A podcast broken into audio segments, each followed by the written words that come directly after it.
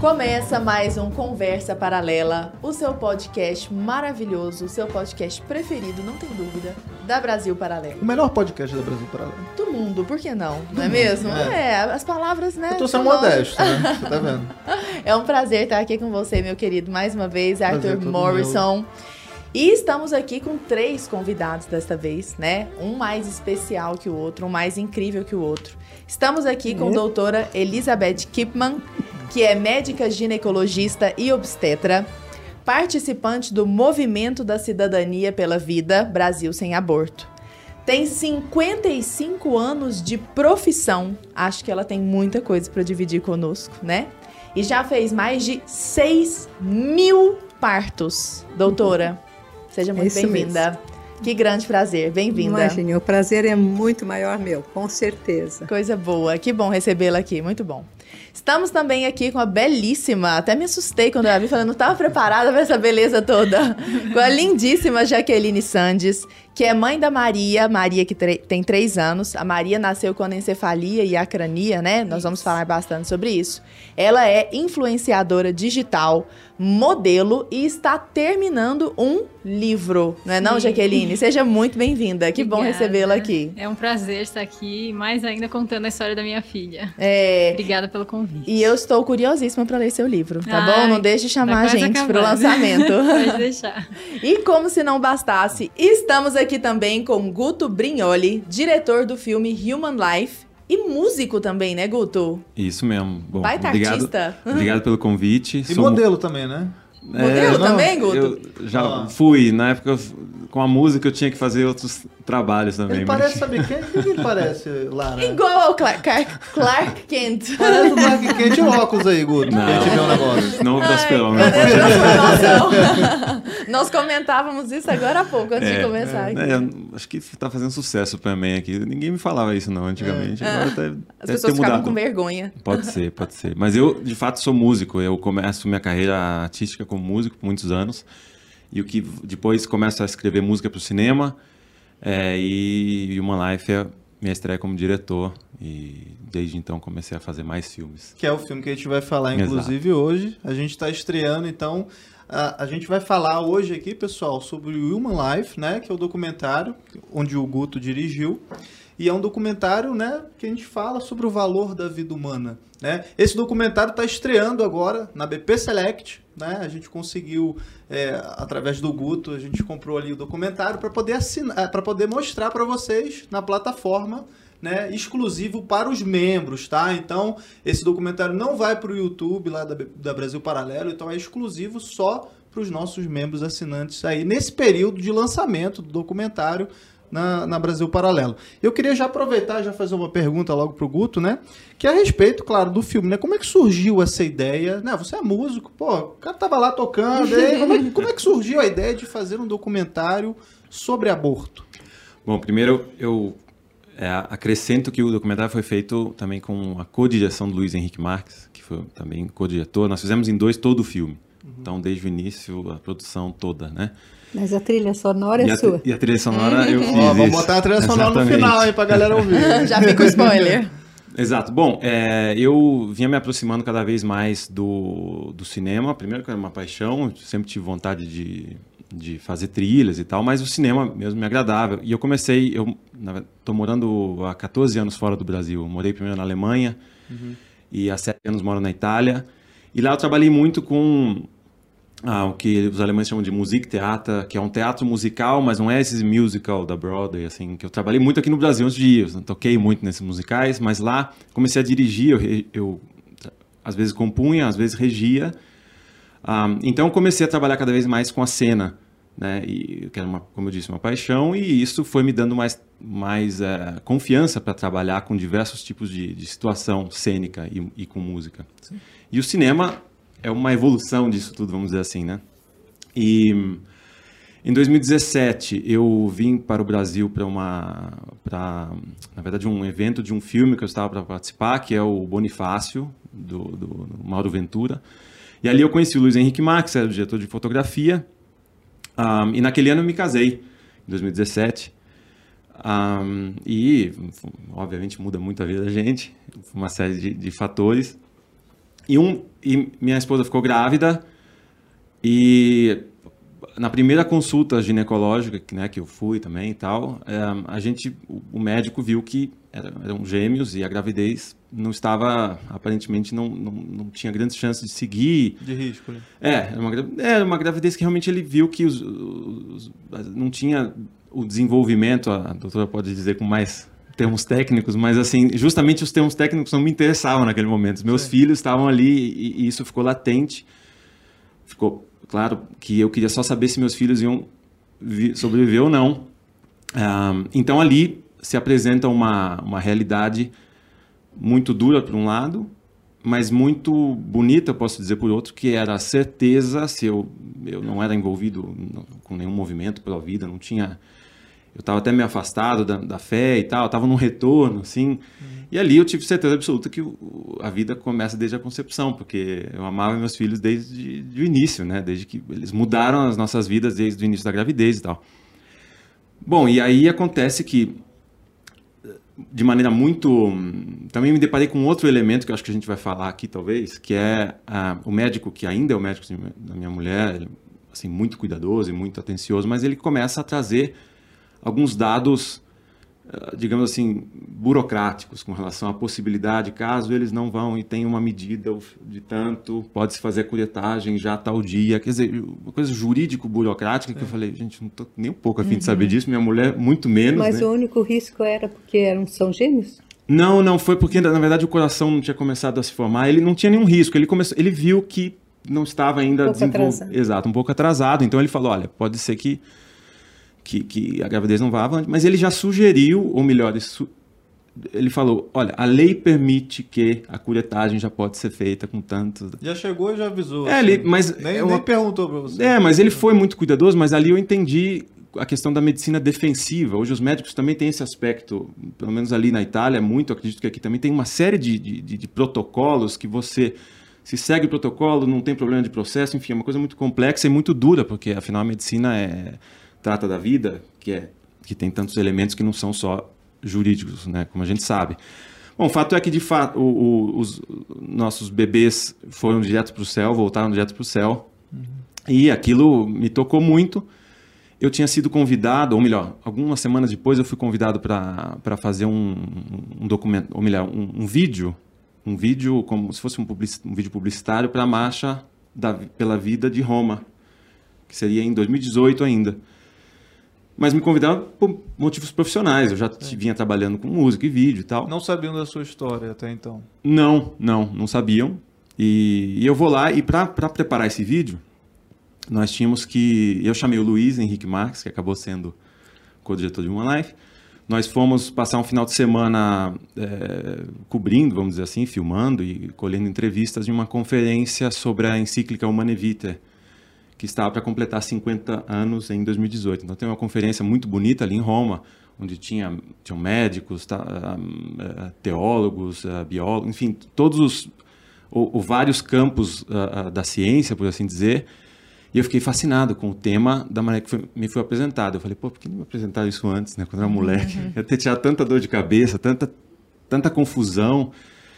E hum, ali eu falei com o Luiz, fala, a gente precisa fazer um, alguma coisa sobre isso, abordar esse tema. A ideia inicial era fazer um documentário sobre a encíclica Humane Vitae, mas à medida que eu fui conhecendo um pouco mais o, o mundo pro-choice, pro-life, não sei o que, eu falei, não. Eu sou artista, eu acho que a colaboração e a minha, a minha vocação é apresentar, tentar realçar e, e, e sublinhar a beleza da vida. Esse é o argumento que eu posso tentar trazer como artista e não necessariamente uma discussão super importante, mas que eu achava que não era necessária para o filme. Então, o filme, ele basicamente o roteiro dele é, é são histórias que uh, ilustram os temas abordados na encíclica Humane Vitae. Então, fala não só de aborto, mas de eutanásia, da importância da vida e das famílias numerosas para o crescimento econômico, inclusive. Quer dizer, então é, o filme vai por esse caminho. Nasce assim. Eu, eu, só queria aproveitar, já que você só falou do, falou já do documentário, falou que é um documentário pró-vida e tal. Eu queria pedir pro pessoal já passar o trailer também do documentário para todo mundo se situar o que, que a gente está falando. Então passa aí, produção, o trailer do Human Life. All I remember, my mom and my dad, the way what they told me is that during World War II, the German army came through our town and they took all the young men. And then another time, the Russians came through our town and they took all the young women. My mom was among those women. The kids, the children, we were left with grandparents and we ended up in a concentration camp in Kakova, which was a death camp. Well, they did horrible things to the people there. I mean, they starved us to death. They, they beat the women. They misused them. I mean, you name it, whatever you could think about. E eu estava no meio de uma classificação olímpica, tinha acabado de assinar um contrato maravilhoso e uma das cláusulas de quebra de contrato era uma gravidez ou uma contusão séria. Então eu comecei a disputar o Mundial de vôlei de praia, de olho na classificação para Sydney. Comecei a me sentir mal, enjoada, até que um dia eu falei: tem alguma coisa estranha, eu vou fazer um teste de gravidez e deu positivo era difícil demais lidar com isso. Uns dois meses e meio, assim, eu mergulhei na depressão. Perdi minhas duas mãos naquele dia. É difícil de entender isso, principalmente no começo. Tomei um choque de 13.800 volts e durante alguns segundos eu lembro de ter pedido para Deus mais uma chance só. nesse dia que eu tava mó triste, que eu tava depressivo, Deus falou assim, pô, aquele dia você me pediu uma segunda chance, eu te dei, cara, você não tá vivo, então para de reclamar e vive, aproveita isso. You need to have faith in order to survive a lot of obstacles in life. A vida está batendo na porta da minha casa e é ela que eu vou celebrar.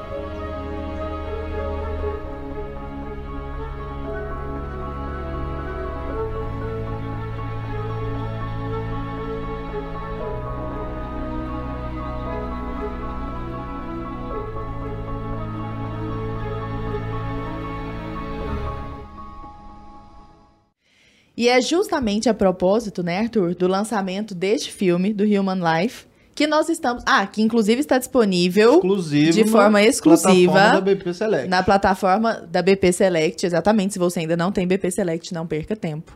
E é justamente para isso que nós estamos aqui, né, Arthur? Para falar sobre o valor da vida, né? Então, o objetivo do nosso encontro aqui é o valor da vida.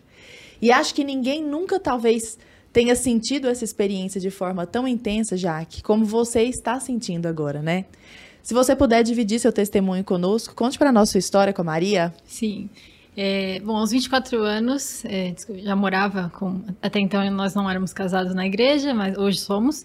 É, e aí descobri a gravidez, foi uma alegria, porque sempre quis ser mãe, sempre quis ser mãe jovem. E nós recebemos muito bem, mesmo que foi uma surpresa, a gente recebeu muito bem. E aquele início, né, fiz a primeira ultrassom de oito semanas, até então tudo ok. E na ultrassom de 13 semanas, né, na de 12 já seria detectado também, mas só fiz com 13. É, fui, acabei indo sozinha no dia, porque meu marido estava trabalhando. E, e aí a médica começou pelo corpinho, né? Então ela me mostrou ali os órgãos, ela mostrou o coração batendo. Eu sempre me emocionava, já era, acho que era a segunda vez que eu escutava, então me emocionei. É, só que eu não, eu não reparei que ela ainda não tinha falado da cabecinha e ela tava com uma. A médica tava muito assustada, assim. Eu até achei que fosse algo dela, assim. E eu falei, ah, então tá tudo certo, né? Aí a médica. É porque ela tava, acho que, muito sem jeito, né? De, de me contar. E aí ela falou, não, na verdade não tá, tudo bem. É, o, eu não lembro exatamente as palavras, mas ela disse que houve uma malformação que ocorre no primeiro mês né, de gestação e que o cérebro, o crânio não havia fechado e o cérebro não, assim não desenvolve, né? É, comecei a chorar, obviamente. Aí ela, eu lembro que a médica, com o intuito de me acalmar, ela falou, né? Ah, mas fica tranquila que você pode interromper por lei. Eu, eu não queria ouvir aquilo, né? Na, na verdade, aquilo para mim mesmo quando ela falou, já não era uma opção. Eu só queria entender um pouco mais, né? Eu falei, não, mas, mas me explica mais. Ela falou, é, é incompatível com a vida. Incompatível com a vida. E a Maria tá É. com três anos, né? É. Ah, ok. É, esse é o. Né, se Olha colocar no, termo, Google, É. no Google, você vê nomes horríveis, né? Sobre bebês com anencefalia, natimorto, entre outros. E aí eu lembro que eu fiz três perguntas. Eu falei assim: é, o bebê sofre, sente dor? Ela falou: não, né? O bebê não tem a consciência de que ele é assim. Eu falei: isso me coloca em risco? Ela falou também não, que para o meu corpo era uma gestação como outra qualquer. E perguntei se levaria a um aborto espontâneo, né? De repente ela falou que não também. É, e aí eu lembro que eu comecei a chorar muito, né? Já saí da sala, liguei pro meu marido, enfim. É, coloquei no Google, assim, aí comecei a ver, né? Não vive, não vive, todos os dados que, que existem no, Google, 99% não vive. Então, a minha dor ali era de imaginar que a minha filha ia nascer e partir, né? Não era de, ai, é, vou ter uma filha com deficiência. Não, porque eu sempre fui muito consciente, qualquer filho pode vir com alguma síndrome, alguma doença, né? Então, esse não era o ponto, era a dor, era de saber que ela iria partir. E aí saí dali, nós, é, nós marcamos para o dia seguinte um médico especialista em medicina fetal, um médico muito bom aqui em São Paulo. E ele, ele foi muito atencioso, assim, ele foi muito cuidadoso também, mas é, também falou do, né, da opção de interromper, que a maioria acaba fazendo porque realmente não tem chances de viver.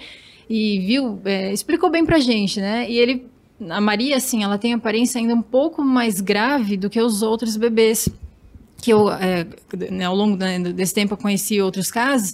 E quando os médicos viam a ultrassom, porque o rostinho dela, além da malformação cerebral e do crânio, afetou também o olho, o nariz, a boca. Então, é, na ultrassom não conseguiam identificar, né? Era muito confuso. Então os médicos falavam, olha, é ainda mais grave do que os outros casos. Eu pensava, nossa, então ela não vai viver mesmo. Mas é, eu fui em três médicos, assim, para confirmar o diagnóstico. Eu já sabia que era esse, que não ia mudar, é, mas fui, porque, né, meu marido, as pessoas falaram, não, vai em outro, vai em outro. Aí... Só para ter uma outra opinião ali. É, né? E todos falavam isso, assim, teve um médico que a gente foi, que foi um, é, um médico do SUS, e não por ser do SUS, eu acho que tem médicos bons, e, e assim, na abordagem, eu digo, tem, em todo lugar tem médico que vai ser um pouco mais é, empático e outro que vai ser um pouco mais frio, né? E uhum. esse foi muito frio, falando que eu é, que eu tinha, porque eu tinha 24 anos, ah, mas você é muito nova, você vai estragar seu corpo à toa. é, aí eu lembro que eu não falava nada, que eu tava muito abalada, assim, né? E meu marido, ele, é, eu lembro que ele falou alguma coisa, assim, ele deu um corte, assim, no médico, né? Ele, é, tudo bem, eu sou cientista. Ele falou, é, nós somos pais, né? Então... Uhum. Enfim, aí é, foram... Eu sou cientista. É, assim, eles não viam sentido é, em levar a gestação adiante. Então, alguns achavam que eu não estava acreditando no diagnóstico, que eu não acreditava na gravidade do diagnóstico. Eu falava, não, eu, eu acredito, eu sei que ela vai nascer em partir, em partir né? Mas, enfim, é, eu lembro que por esses foram três dias de muita dor, de imaginar ela sofrer, é, ela partindo. E no terceiro dia eu fui até o padre, que é o padre que eu faço direção espiritual. É, cheguei chorando para contar e logo que eu contei ele respondeu sorrindo, falou: Nossa, que honra! Então Deus te mandou um anjo. Na hora que ele falou aquilo, é, literalmente assim, mudou tudo na minha cabeça. Eu, eu parei de chorar, e falei: Nossa, realmente eu fui escolhida para isso. Então não é motivo de, de sofrimento. Ela não veio para acabar com a minha vida, não é um castigo ou, ou um erro genético, né? Não consigo ver dessa forma. E a, também a, a, ciência diz que é, normalmente é por falta de ácido fólico na mulher, mas eu assim não acredito porque muitas mulheres estavam tomando ácido fólico antes, tentando engravidar e aconteceu. É, bom, e aí no, depois desse terceiro dia eu lembro que eu comecei a ver tudo diferente, assim. É, Deus nos deu um entendimento muito grande de enxergar Maria com vida, diferente de todo mundo ao redor que estava vendo ela, assim como é, teve gente que até veio é, me, me consolar, como se eu tivesse perdido, sabe? Então, é, nós, eu e meu marido, a gente quis, assim, se quiser falar que eu tô falando. Não, a gente quer ouvir você tudo. É, é, da parte médica foi isso, e aí, assim, alguns médicos falavam, ah, é, você corre. Isso que também para mim era muito contraditório, porque alguns diziam que eu corria risco e outros diziam que não. Mas eu tinha uma certeza muito grande que eu não estava correndo risco nenhum, porque para o meu corpo é, é, é uma gestação normal. Meu corpo não entendia que, que o bebê é diferente. E aí alguns médicos falavam assim, não, o único risco é o risco de outras gestações, assim, é, de outro, que outras grávidas correm, né? Que é o aumento do líquido ou uma pressão alta. Eu falei, isso não é motivo para tirar a vida da minha filha, né? E aí nós decidimos seguir. É, eu, no, a partir do terceiro dia, que eu estava bem e que eu consegui passar essa força para meu marido, nós conseguimos acalmar as pessoas ao redor. Porque até então estava todo mundo muito triste, claro, compreensível. É, mas as pessoas não estavam vendo assim vida na gestação dela, sabe? Estavam com muita dó dela, dó de mim, e eu falei, eu não quero isso. Eu quero que as pessoas enxerguem ela com vida, com amor, né? Com... Uhum. E assim foi, as pessoas foram é, vendo de outra forma, e acho que através da minha força e do Pedro, né? Pedro, meu marido. E aí começou uma outra questão que foi assim, eu não tinha um médico fixo, né, uma aqui em São Paulo, que eu, enfim, acabava ainda assim, qualquer um do plano, né, ia mudando. Então foi uma luta para achar um médico, né, acabei achando uma médica que, que fosse humano, que olhasse para mim e acolhesse o que eu estava vivendo. Eu não queria é, ser bajulada, não era isso, mas eu queria um mínimo que era ser tratada como qualquer outra grávida, né? E quando eu chegava, é, porque eu, eu via lá no plano, né? Eu falava, ah, então vou marcar isso aqui, vou lá. Quando eu chegava e contava, ali eu, aí eu já estava muito bem, eu já estava lidando muito bem, então eu falava com muita naturalidade o diagnóstico dela. E aí os médicos olhavam, ah, não, não, mas isso aí você tem que procurar é, médico de alto risco. Falou, mas não é alto risco, eu sei que não é alto risco, né? Tava tudo bem. E eu via um descaso muito grande, como quem diz, não, não vou seguir seu pré-natal. Aí eu olhava, aí voltava para casa. Eu não deixava essas coisas assim me abalarem, mas aí voltava, aí olhava outro médico, marcava. Eu fui, eu acho que uns cinco até achar uma que ela até chorou na consulta, é, que foi muito humana, que me abraçou, inclusive. E é, aí segui com ela, né? E assim, o que que me fazia, é, o que que me dava forças? É, era ver ela como, primeiro como minha filha, independente da condição dela, ela é minha filha, é, independente do que ela tenha, se ela vai partir, se ela não vai, é, não, não, não, tira o valor dela, né? Não tira o meu amor por ela. Então, por mais que óbvio que tinham dias que eu chorava, precisava chorar, quando eu parava para pensar, meu Deus, como vai ser, mas eu, eu tentava ficar bem por ela. Falando, não, ela está aqui na minha barriga, então eu tenho que aproveitar um dia, né, um, dia, um dia de cada vez, e aí conversando né, com ela, é, fazendo oração, vivendo como se aquele, cada dia fosse o último dia com ela, né? E conseguir ter uma gestação muito, muito tranquila é, e alegre, né? Porque muitos médicos, até no, no, Google tem esse termo, né? Que fala como se a barriga fosse um, um caixão, que você está gerando um bebê que vai morrer. Né? Então a mãe já vive um luto na gestação. Eu sei que para algumas pode ser que é, cada um leva de uma forma, né? Mas para mim não era isso. Jamais eu via dessa forma, sabe? É, vocês querem perguntar alguma coisa que eu tô Ouvir você. é, então, da gestação foi isso. Aí, assim, as pessoas também. Isso é algo que é muito. É, como que eu vou dizer assim? Para quem estiver assistindo, que nunca questione uma mãe que, que decidiu levar em frente a sua gestação né? E isso era o que mais eu falava, meu Deus, como as pessoas conseguem nos questionar do óbvio, do eu tô levando adiante, ela tá viva, eu, eu só vou levar adiante, né? Se, ah, mas e se acontecer alguma coisa? Se ela partir na barriga, eu vou e tenho uma cesárea. Se acontecer, ah, mas e se sua pressão aumentar? Qualquer grávida pode ter uma pressão alta, né? Então, é, era isso, eu falava, gente, tá tudo bem, eu vou levar e, e Deus tá Deus mandou ela assim, ela não veio assim por acaso, ela não foi um erro, né? Às vezes essa pressão vem da própria família, né? É, infelizmente, porque até o, o médico, um dos médicos dela, ele fala que assim, as pessoas, para quem tá de fora, é muito mais fácil olhar, eu não tinha barriga ainda, né? Eu tava com três meses de gestação, então a pessoa pensa, ah, é melhor interromper agora, né? Ninguém pegou amor pelo bebê como os pais. Uhum. Então, para quem tá de fora, não, interrompe, ninguém vai sofrer. Quem vai sofrer é a mãe. O pai pode até sofrer um pouco, mas mais ainda é a mãe, né?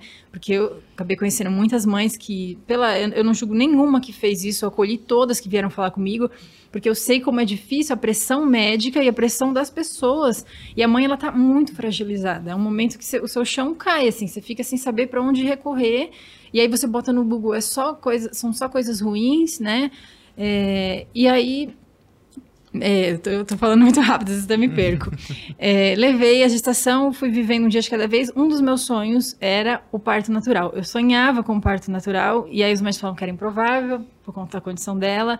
Ela tem a massa cerebral exposta, então isso, né, eles falavam que, era, que ia ser impossível, assim, né? O bebê nasce de cabeça, ou ela não tem o crânio fechado, então Bom, minha bolsa estourou com 35 semanas antes da hora. É, ah, antes, só, um pouquinho antes, é, decidi ter ela em Piracicaba, porque a família do meu esposo é de lá. Uhum. E aqui em São Paulo, meu medo é porque os hospitais é, são um pouco mais cheios, né? Uma cidade muito grande.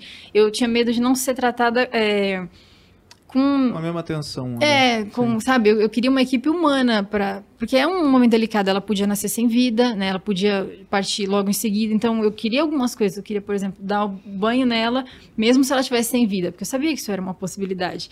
E não e não eram todos os hospitais que, que, que eram humanos nesse sentido. Já vi casos que eles pegam o bebê e levam sabe? Nasceu, tá sem vida, Tô leva. toda arrepiada. Teve mães. Não, é. Até a se eu cabeça. for- Esse conversa paralela vai ser difícil. né? Nossa senhora.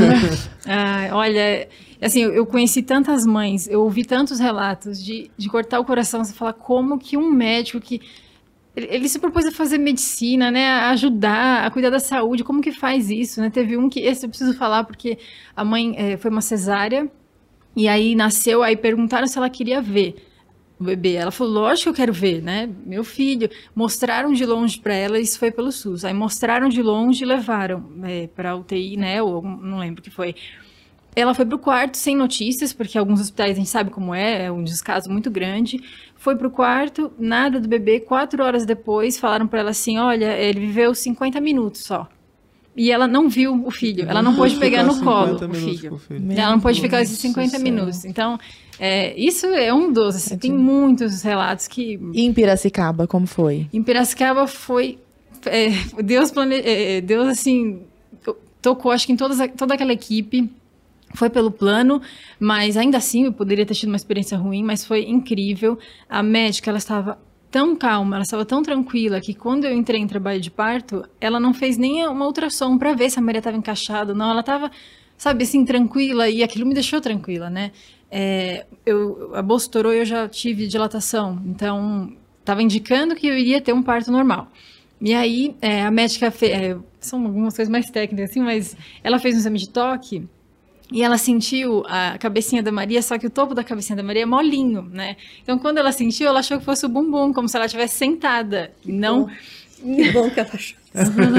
e aí ela ainda falou: Ah, olha, eu acho que ela tá sentada. Mas esse dia é, não tem explicação, a não ser assim, Deus que me deu uma calma. Eu tenho vídeo desse dia, eu tava numa serenidade, mesmo sabendo e, e tendo quase certeza que ela ia nascer e partir, que não, nunca seria só de mim é, essa paz que eu, que eu tava tendo nesse dia. E ela falou isso, e ainda pensei, nossa, então talvez tenha que ser uma cesárea. Mas tudo bem também, se tivesse que ser.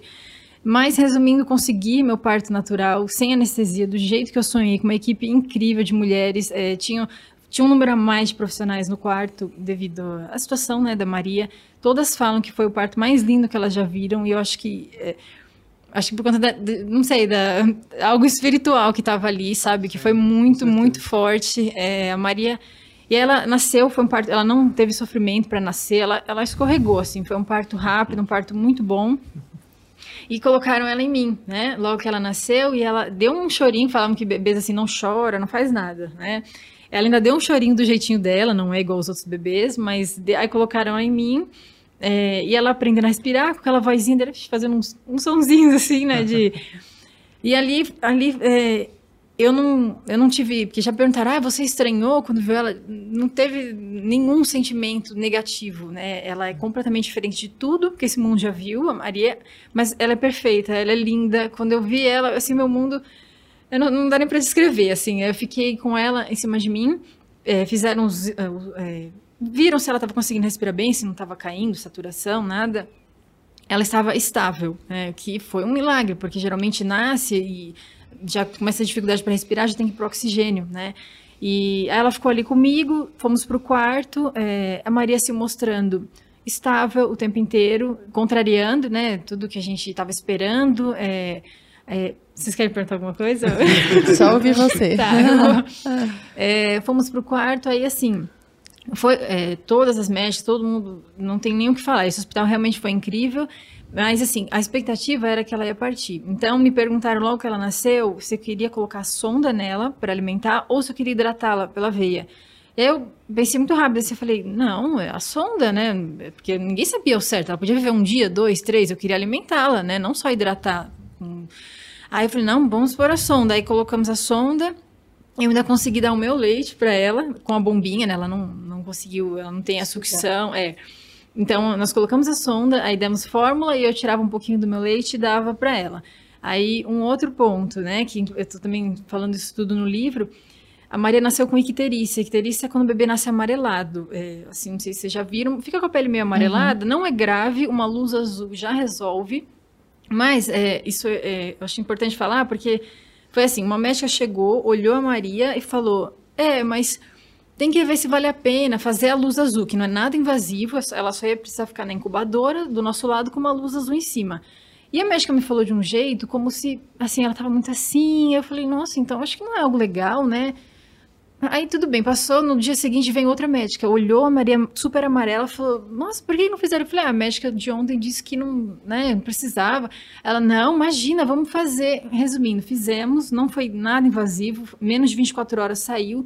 Se não tivesse feito, talvez ela teria, tivesse morrido da icterícia, porque a icterícia, é, se você não cuida, né, a senhora sabe muito melhor que eu. Então, assim, é, cada médico, ele, ele coloca um pouco da sua visão, acho que de mundo, eu não sei, pessoal. As suas opiniões ali. É, suas... como quem diz, não, ela vai partir, não, tem, é. não precisa fazer nada, né? Gente. Caramba, tá doido, nossa E aí, senhora. imagina, e se você... não fosse a do outro dia, que veio com outra abordagem, totalmente diferente, já me fez ver com outros olhos. Falei, não, realmente, uhum. vamos fazer, né? Agora, e... doutora Elizabeth, uma das, um, um dos principais argumentos, eu imagino, talvez algumas pessoas tenham dito e muitas tenham pensado, seja a questão da incompatibilidade com a vida, né? Então, teoricamente, a Maria, que é um contrassenso isso, né? Que é. está viva há três anos, não é compatível com a vida. E um dos pontos, talvez, mais importantes aí, seja a consciência, né? Porque, teoricamente, você mesma falou, ela não tem consciência de que ela mesma é assim, né? Isso. Embora ela não sofra. Talvez isso. por isso, né? Ela não sofra. Então, a questão da consciência. E esse é um argumento muito usado por quem é pró-aborto, de maneira geral, né? É, é a questão da consciência. Então, olha, um feto de até três meses, por exemplo, teoricamente não tem consciência, ou o bebê ainda não tem, na verdade, não só um feto só até três meses, né? Mas em determinado momento, nem sei quando que a consciência é tida como inicial, mas essa questão da consciência. Como que a senhora, que já estudou tanto sobre isso, vê essa questão de a vida se iniciar no momento em que se inicia a consciência? Há que se falar algo a respeito disso? Você está me atrapalhando porque eu queria falar sobre mas tudo ah, bem. Mas por favor, não, mas não, não, não seja por isso. Depois por favor. você repete se for Repito, claro, claro a gente retoma. Você já viu também alguns casos parecidos com o da é, Maria diversos, também. Isso, por favor. Realmente a maioria ou morre intraútero ou morre logo que nasce, mas tem alguns lá mesmo no hospital onde eu trabalho, né? Nós tivemos uhum. é, nenês com, com anencefalia que viveu, uma delas, por exemplo, viveu dois anos, né? Uhum. Mas o que eu queria falar, principalmente do que ela falou, é o seguinte: é, esse argumento de você vai estragar seu corpo por causa de nada, esse argumento realmente tira o sentido da vida daquela criança.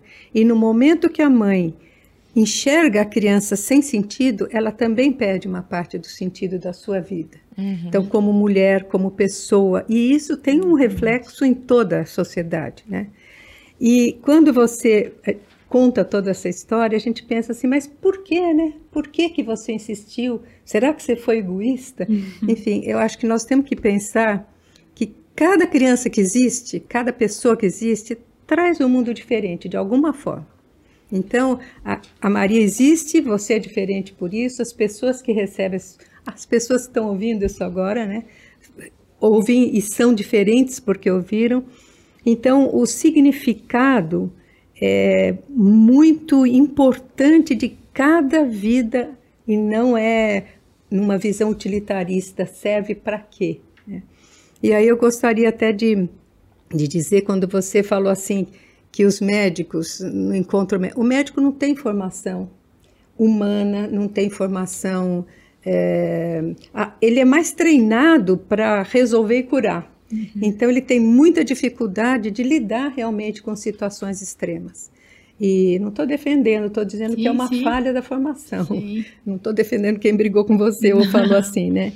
E, e como você diz assim, do risco. Não tem risco mesmo.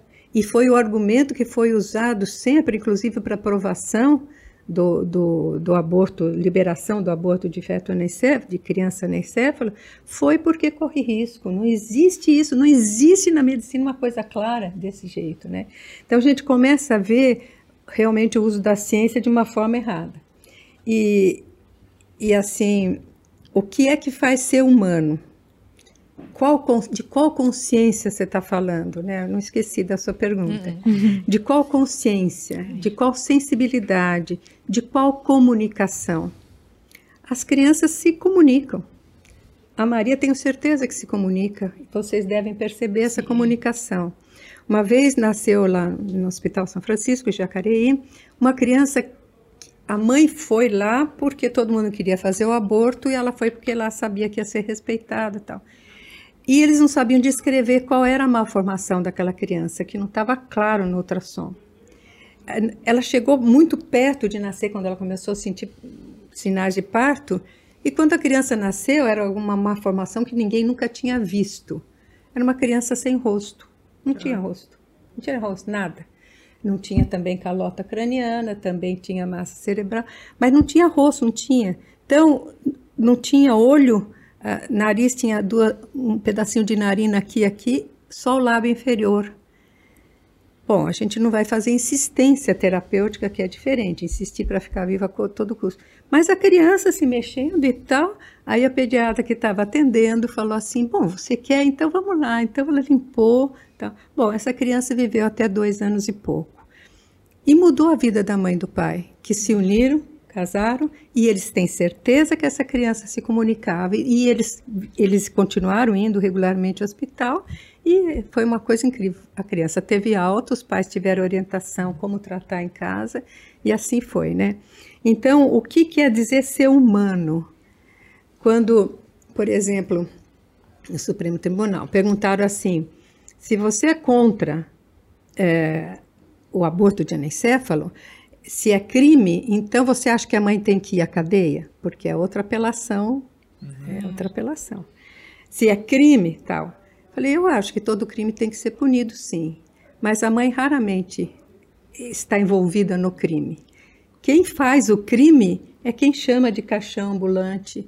Quem chama... Este é o criminoso. E tinha ali gente que tinha falado, né? É. Mas é porque a, a desvalorização da vida é muito grande. Uhum. Então, essa consciência que você está falando é, é, uma, é uma lorota, é mentira. Uhum. Porque quando a gente assim, diz que a vida não vale a pena a partir de algum momento, porque que começa a vida no, na fecundação não precisa nem discutir que todo mundo sabe que começa e pronto.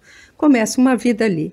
Quando vem vai ser consciente, quando vai ter consciência exatamente como nós entendemos, ou quando que vai ser pessoa que depende da, das leis de cada país, eu acho que isso não importa. O que nós sabemos é que a partir do momento em que você diz é, a vida não é mais sagrada, e usando como sagrado não só o aspecto religioso, mas no sentido de ser intocável, uhum. de ser prioridade, começa uma ladeira abaixo. Né? E vai indo até o ponto de dizer assim, por exemplo, agora completando a sua resposta, a sua pergunta, é, cientistas que dizem, não, quando nasce, ah, os pais já podem, podem eliminar se quiser. Não, é melhor esperar dois anos, quando começa a ter mais consciência. Uhum. Então, não existe uma medida. É, é, radical, sim. Ou você respeita para valer, ou uhum. você está arriscando de uma vez, né? Eu até trouxe, vou deixar com vocês, talvez vocês tenham, uh, um artigo que, que é defend, onde se defende por, por, por filósofos e beticistas, né, que são professores, o aborto depois do nascimento, que responde bastante o que você está falando, uhum. onde eles, eles argumentam que se a criança tem uma malformação que não foi descoberto durante a gravidez, deveria ser morta depois que nasce. Uhum. E também se os pais, é, ou principalmente a mãe, eles falam os pais e principalmente a mãe, durante a gravidez teve alguma intercorrência e não quer mais a criança mesmo sendo normal, por que não matar? Um critério totalmente subjetivo. Assim, e, né? E, veja, utilitarista mesmo assim, e egocêntrico, né? Uhum. E veja, ele diz assim, uma coisa está é, tá certo. Qual é a diferença de uma criança recém-nascida para que está dentro do útero? No país que permite o aborto, qual a diferença? Está certo. Esse, esse argumento está certo. Qual a uhum. diferença? É a forma de alimentação só. E outra coisa que eles dizem, eles colocam claramente assim: alguns nos questionam de por que, que a gente não defende a adoção de uma criança. É normal, porque o, que se tiver deficiência nem, né? É para matar mesmo. A resposta, adivinha qual é? Não, nós achamos preferível que seja morta. Por quê? Quando mata a criança, a mãe sabe que morreu e pronto. E se der para adoção, ela vai ter preocupação de conhecer um dia a criança. Nossa. Você vê que os argumentos É, são completamente sem Frívolos, né? Não, É e, uma questão- e, e uma, um sofi, uma coisa toda de, de usar um sofisma, uns argumentos que isso não tem nada a ver com isso para chegar a isso, né? É uma sim. coisa tão... Essa questão, essa própria questão da ciência, né? Tipo, ah, a partir daqui começa a ter uma consciência aqui, começa a pensar, então, tipo, ah, se não tem, se, é- se não é senciente, então pode matar. Ué, mas você dormindo, você não tá pensando em nada. Eu posso então entrar no teu quarto e te matar enquanto Ou você dorme? então- Ou um cara em estado vegetativo, eu posso Isso. desligar o aparelho dele? E o Peter Singer, que, que Sabe? defende isso, ele diz que um animal tem mais consciência que um recém-nascido. Então, se você faz a experiência num macaco, no animal, você deve... ele recomenda que faça no recém-nascido. A impressão que, que me dá é, é que, de fato, existe quase que uma tática de exagerar nesses argumentos que são realmente absurdos. Para exagerar, não, não para descer para o aborto. Às vezes eu tenho essa impressão, né? De exagerar, de falar, não, vamos matar quando está vivo, daí a maioria, por enquanto, ainda está achando isso um absurdo.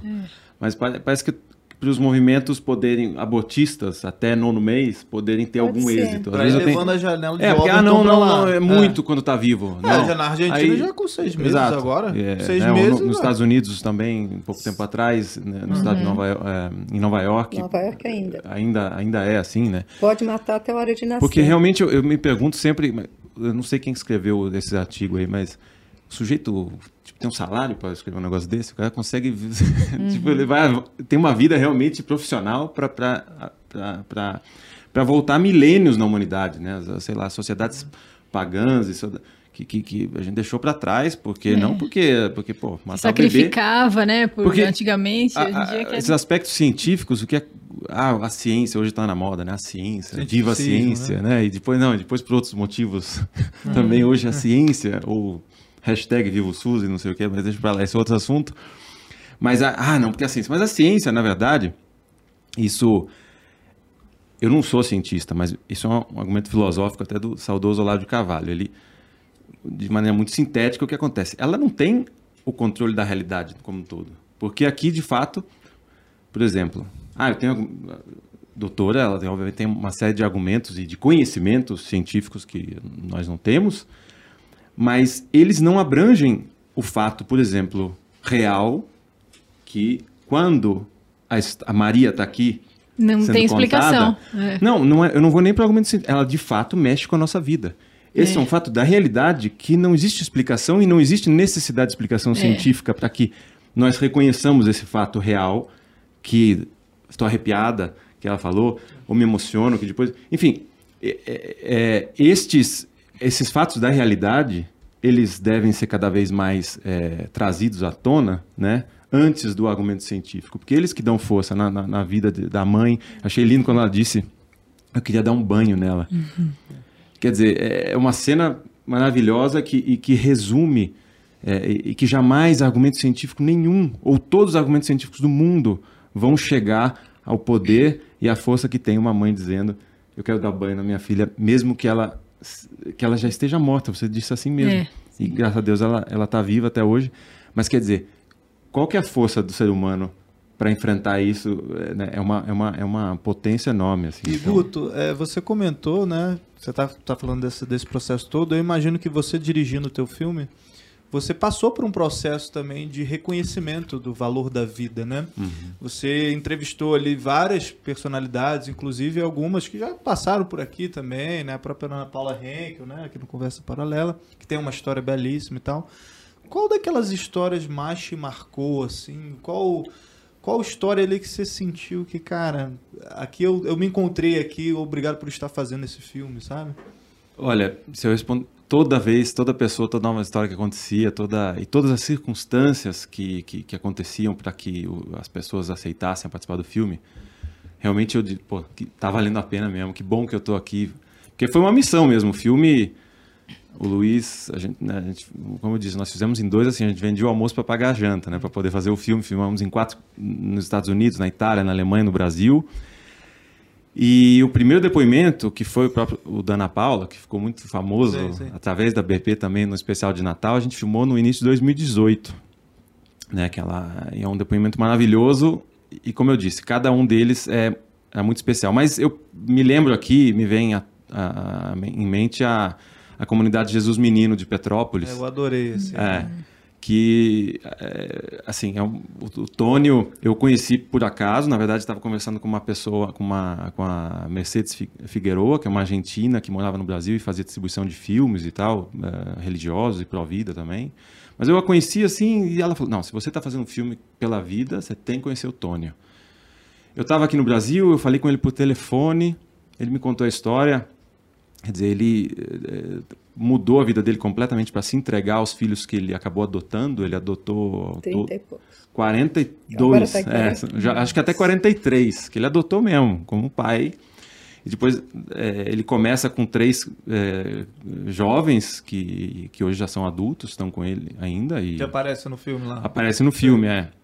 No filme, a gente até, por uma opção assim do, do roteiro, vamos dizer assim, a gente se concentrou mais no depoimento do Tônio, né? Ele conta a história da comunidade, como nasceu, da, das lutas e, hoje cresceu, já tem um, uma... Um, ah, tá em Petrópolis, em Brasília, e também uma casa em Portugal, mas tem ajuda do mundo inteiro, assim, então eles fazem um trabalho muito bonito, que realmente a maioria são Ahm, bom, são bebês abandonados por diversos motivos, mas muitos deles são tem alguma tem algum, ah, Alguma alguma doença, uma formação fruto de tentativas de aborto dos mais variados tipos, às vezes o aborto de fato e não deu certo e sei lá sobrevive, enfim, são histórias Teve um lá, inclusive, Não. que a mãe tentou abortar não sei quantas vezes e o, o, o moleque sobreviveu. tá Exato, lá, que é o sabe? Jean, o Jean Sim. que é Que tem anencéfalo. seis anos, não é Ele isso? está hoje com nove ou dez. Caramba. O Jean, é, ele, eu, eu, eu lembrei das- quando eu conheci a história da Maria primeiro pela, pela internet, enfim, obviamente me lembrei porque o Jean também, a história é essa, a mãe tentou abortar muitas, assim, tomando remédio, não sei o que, até que ele nasceu, ele até conta assim, na porta do hospital, Ahm, e com, com, acho que sabe, água, eu não sei dizer, mas assim, realmente é é, clinicamente ele é um anencéfalo. E tá com. Falaram, ah, não, vai viver dois meses, vai viver um mês, não sei o quê, e hoje ele tá com 10 anos. E, enfim, então é, é uma história que me comove muito. Eu tenho muito contato também ainda com o Tony. A gente acabou com o filme viajando. O filme foi para o cinema na Espanha, ele estava junto lá. A gente foi para os Estados Unidos também. Ele, ele- assim, sempre que a gente vai lançar o filme, ele está junto e a comunidade está junto. Lembrando, pessoal, que esse filme está disponível na nossa plataforma da Brasil Paralelo para quem assinar o BP Select. Não é não? E o Tônio começou com, nós conhecemos desde que, do embrião deles, né? Da, da, da, da proposta dele. E ele começou com adultos, depois ele foi para os bebês, né? Isso. E realmente é uma doação total. É. Você conhece, conheceu lá, então. Eu, eu Você não fui até pra- hoje Ah, à, à comunidade, tenho que ir, porque se eu tava com- justamente sempre vinha e estava com algum compromisso. O Tônio, nós nos vimos várias vezes, a maior parte das vezes, sempre fora do Brasil. É, porque isso foi uma coisa que eu digo, é, o filme teve essa. Tem essa vocação, assim. Eu, eu comecei a fazer cinema porque foi um chamado, a, a propósito dos meus filhos. Minha, minha mulher teve dois abortos espontâneos, então a gente tem. Foi nos gêmeos e, e depois, em dezembro do mesmo ano, é, não era gêmeo, não eram gêmeos.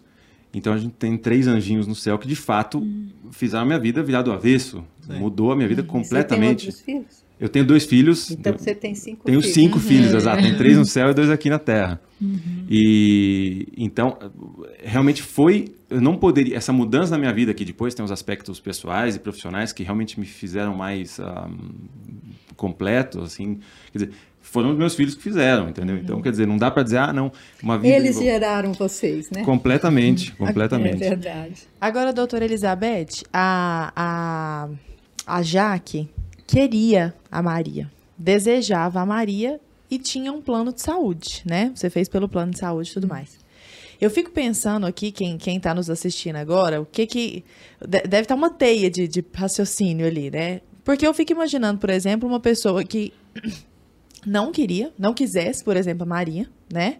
E eu não vou nem falar de, de uma pessoa, de, uma, de um filho que tivesse a acrania, que tivesse a anencefalia, mas simplesmente um filho com alguma outra má formação, né? E que fosse muito pobre, como é a condição de muitas e muitas pessoas, né? Um dos maiores argumentos de quem defende é que abortar é um direito de escolha da mulher. A, a, a Jaque escolheu receber a Maria, e se alguém escolhesse, teoricamente, não receber a Maria ou algum outro neném, com ou sem malformação, né? Que ela pudesse ter esse direito de abordar, de abortar. O que, que a senhora acha desse, desse argumento direito? Primeiro é, primeiro argumento. É quando você coloca algum, alguma coisa de argumento que não tem, não tem, não dá para ser rebatido, uma vivência ou um fato, questão de números, se vocês quiserem, depois a gente coloca Falaremos, for. importantíssimo. Quando a pessoa está encostada né, numa parede e não, não tem resposta, ele- é isso que se fala. Não, tudo bem. Nós não estamos dizendo que a mãe, a mulher que quer, queira ter filho, eu nem sei agora como é que fala, a pessoa né, que, é que gesta, não pode mais falar que é mulher, é, ela pode ter. Quem o que nós estamos defendendo é o direito de quem não quer ter. O que eu digo assim, o que acontece na prática é quando é permitido por lei, faz, é, encontra algum lugar que faz, é, e quando não é permitido por lei, tenta fazer de outras formas, né? Mas o número é muito menor do que se pensa. E outra coisa que eu que acho que é muito importante, e também vou contar com um exemplo que eu, que eu tive. Eu estava fazendo ultrassom e mandaram para mim uma gestante que já tinha o diagnóstico de malfor- da criança de malformação e que estava com direito já encaminhada. Um, o juiz tinha dado autorização para fazer o aborto. Ia fazer em São Paulo. E, ela, e o juiz disse: só vai fazer mais um ultrassom, ia fazer ultrassom para o SUS, né, certo? Só vai ter mais um diagnóstico de que confirmando que é essa malformação e você pode ir, já deu papel e tal. E ela chegou no consultório. Eu vim fazer só para ter certeza, porque eu vou fazer o aborto semana que vem, tal, tal. Já falou na lata, assim. Aí ela deitou e eu fui fazendo ultrassom. É a tal história. É um fato, a negação do fato é muito séria, a negação da verdade que é a nossa cultura hoje. Então, você falou seu, você viu a sua menina, né? Sim. Bate o coraçãozinho, começa a bater dias, se quiser dias, na semana que, que completa de quatro para cinco semanas, É, né? foi quando eu vi já o coração. já... E a pessoa diz assim, mas já bate? Eu, olha, não, eu quero fazer o aborto, mas agora que ainda tá. Daí a gente põe, mostra que está batendo, mas já bate o coração, a pessoa desiste. É um fato, é uma evidência. O ultrassom é o melhor é, meio para você não precisar falar nada e a pessoa vê a evidência. Então essa senhora que chegou, ela deitou e eu fui fazendo ultrassom. E tem uma quem é a favor do aborto detesta e nega a, a televisão que a mãe vê, né? Ali tinha, ela foi vendo e eu bati o olho nela, ela fechada, dura, porque tem que endurecer o coração, lógico. O pessoal acha que mulher é dura assim, não, ela tem que ser endurecida, né? Aí ela disse, é isso mesmo? Então, então, eu falei, é, é, a criança tinha uma malformação séria. É, é, mas daí eu fui continuando. Pezinho, mãozinha, abria, fechava tal. E daí, como eu falei, falar, descrevi o nenê. E aqui tem realmente uma malformação, não põe em risco a senhora. Pode ser que tenha um, um, um aborto, pre, um aborto espontâneo, pode ser isso, aquilo tal. E ela quieta, dura. Acabou, ela levantou, eu enxuguei a barriga pedindo desculpa para o nenê que eu não consegui fazer muita coisa em silêncio. não falou. Ela levantou, se arrumou assim, falou: "Tô decidida. Não vou abortar. A senhora tratou meu filho como gente. Então aquela história é humano, né? Puxa, gente, acho que se eu tivesse falado atrapalhava, né? Porque é ela que viu, não fui eu. Ela constatou, né? É, eu não, não fiz nada, só respeitei ali, né? Então é uma coisa muito séria. É, a gente tem que realmente hum, Brasil é uma resistência, né, hoje na América Latina, em outros lugares, mas para mostrar evidência e saber que a pessoa humana procura a verdade, pode se enganar. Uhum. E procura o bem, pode se enganar. Quando fala assim, por exemplo, eu sou com, eu sou a favor do meio ambiente, eu não sou a favor do Amazonas, eh, da Amazônia, eu é, sei lá, sou contra armas, não sei o quê, porque está querendo mostrar uma, uma virtude para si mesmo ou fazer de conta que tem, assim, enfim. Porque a pessoa naturalmente procura a verdade, procura o bem. Eu acho que justamente isso que vocês estão fazendo, a conversa e todo o trabalho de vocês, mostra o bem, mostra a verdade, né? E, doutora, esse fato da mãe estar lá vendo né, a própria filha diante do televisor, me lembra até aqueles vídeos, tem alguns vídeos inclusive que viralizaram, tem é, é, Instagrams aí pro, pro vida e tal, né? Que mostram esses vídeos que são pessoas abordando outros na rua, então chega um cara na rua e fala, pô, você é a favor do aborto? Aí a pessoa, ah, sou, e tal. Aí você já viu como é que é um aborto? Aí o cara mostra um vídeo assim, e ah, as pessoas ficam chocadas porque elas não têm noção é, de como é. Tem. Saindo pedaço como é de braço. aspirar um de bebê, de, de, da curetagem, de tudo aquilo de cortar um bracinho, sabe? É. De ver. E aí, tá, aí ela pergunta de novo pra pessoa, e aí, você é a favor do aborto e tal? E as pessoas, muitas pessoas, né, 99% muda de ideia ali, porque antes do ultrassom, antes da gente ter a tecnologia, aquelas coisas, né? As pessoas não sabiam como era, é. uhum. como era feito, né? Então acho que ah, é um médico, até alguns médicos, inclusive, né? Uhum. Não chegava e fazia simplesmente porque, ah, beleza, o cara já, já acostumou a fazer, mas depois que descobre também como é feito. É. Sabe que. Eu queria falar uma coisa, isso daí faz a gente também pensar um pouco na história da humanidade. Porque um dos argumentos que são falados sempre é assim: sempre foi feito aborto. Sempre se soube. Ah, até Aristóteles, Platão aceitavam. É, mas assassinatos é, também, estupro também sempre teve. Não, sempre teve. Mas a gente tem na, na história, até anotei um pouco, se, se, fosse o caso de falar, desde o tempo do, do Código de Itita, Itita 14 a.C., Hammurabi, 5 a.C., na China, 18 a.C., é, já tinha uma referência ao aborto, inclusive é, dizendo que punição ou que era feito, mas que devia não ser feito, ou que era consideração imoral. Quando você conversa com quem é a favor do aborto, eles falam, mas é por interesse econômico, político. Por que, que não pela verdade, né? Inclusive aí eu acho que nós temos uma coisa que choca, que choca e é muito importante. É, quem é a favor do aborto coloca assim: é um tema que não tem descanso, provoca muitas emoções, provoca assim. Provoca muita emoção, provoca muita, muita é, embate, né?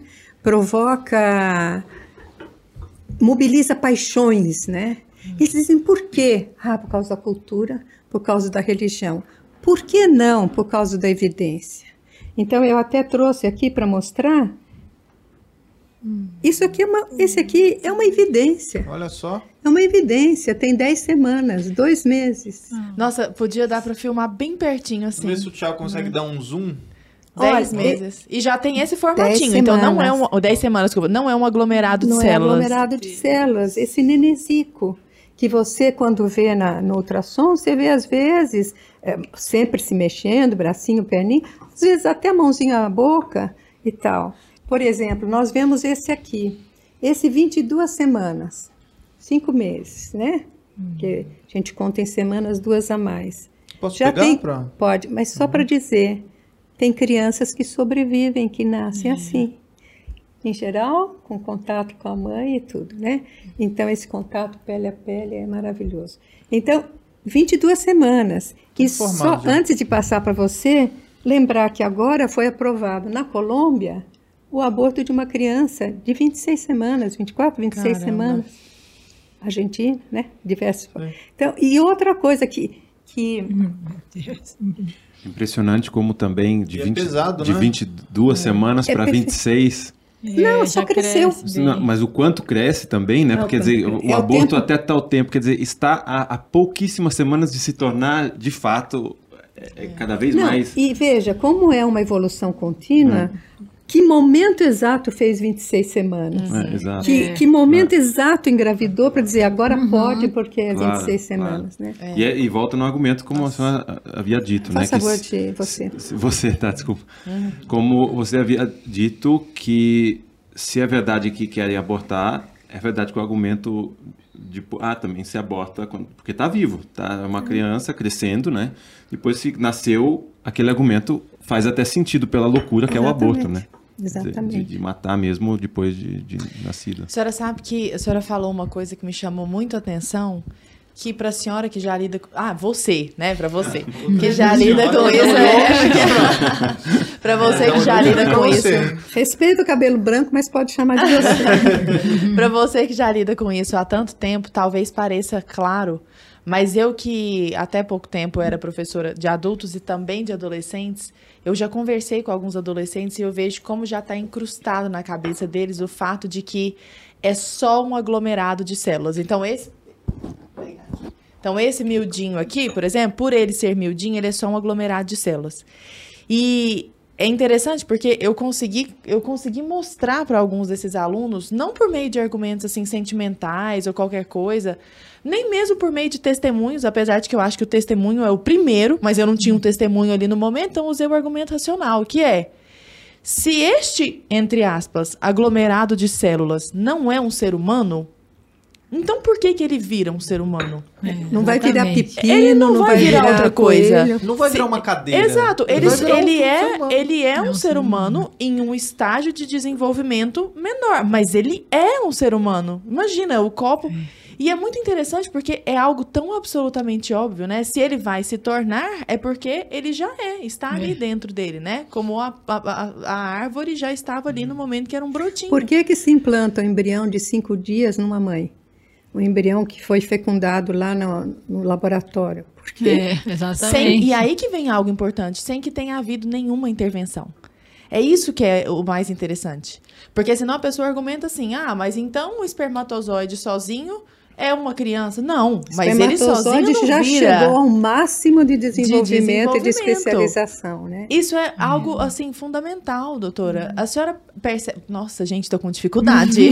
Você percebe que, que esse tipo de esclarecimento não chega às pessoas a respeito da humanidade? Não chega. Do... E quando chega, às vezes, já está assim, com uma crosta tão grande de defesa que não quer enxergar. E fala assim, não, a insistência, daí quando você não tem mais argumento, chega assim, não é a independência da mulher, ela que decide. É a autonomia da mulher. O que é muito cruel, porque quem sofre a consequência de abortar é principalmente a mulher. E, e o homem, quando você conversa com um adolescente ou com jovens, diz assim: não, ela engravidou, não estava sendo pensado. Mas ela diz: e você? Não, eu apoio o que ela resolveu, eu apoio. Não, ele não está assumindo a responsabilidade. né? Nem de um lado, nem de outro. Isso é muito sério para a igualdade, né? É masculino e feminino. Tem um aspecto que eu só queria. Eu, eu fui confrontado com isso também quando comecei a fazer o filme. E ali, na, ah, nesse momento que eu me conheci um pouco mais a encíclica Humana Vitae. Mas que não é um argumento religioso.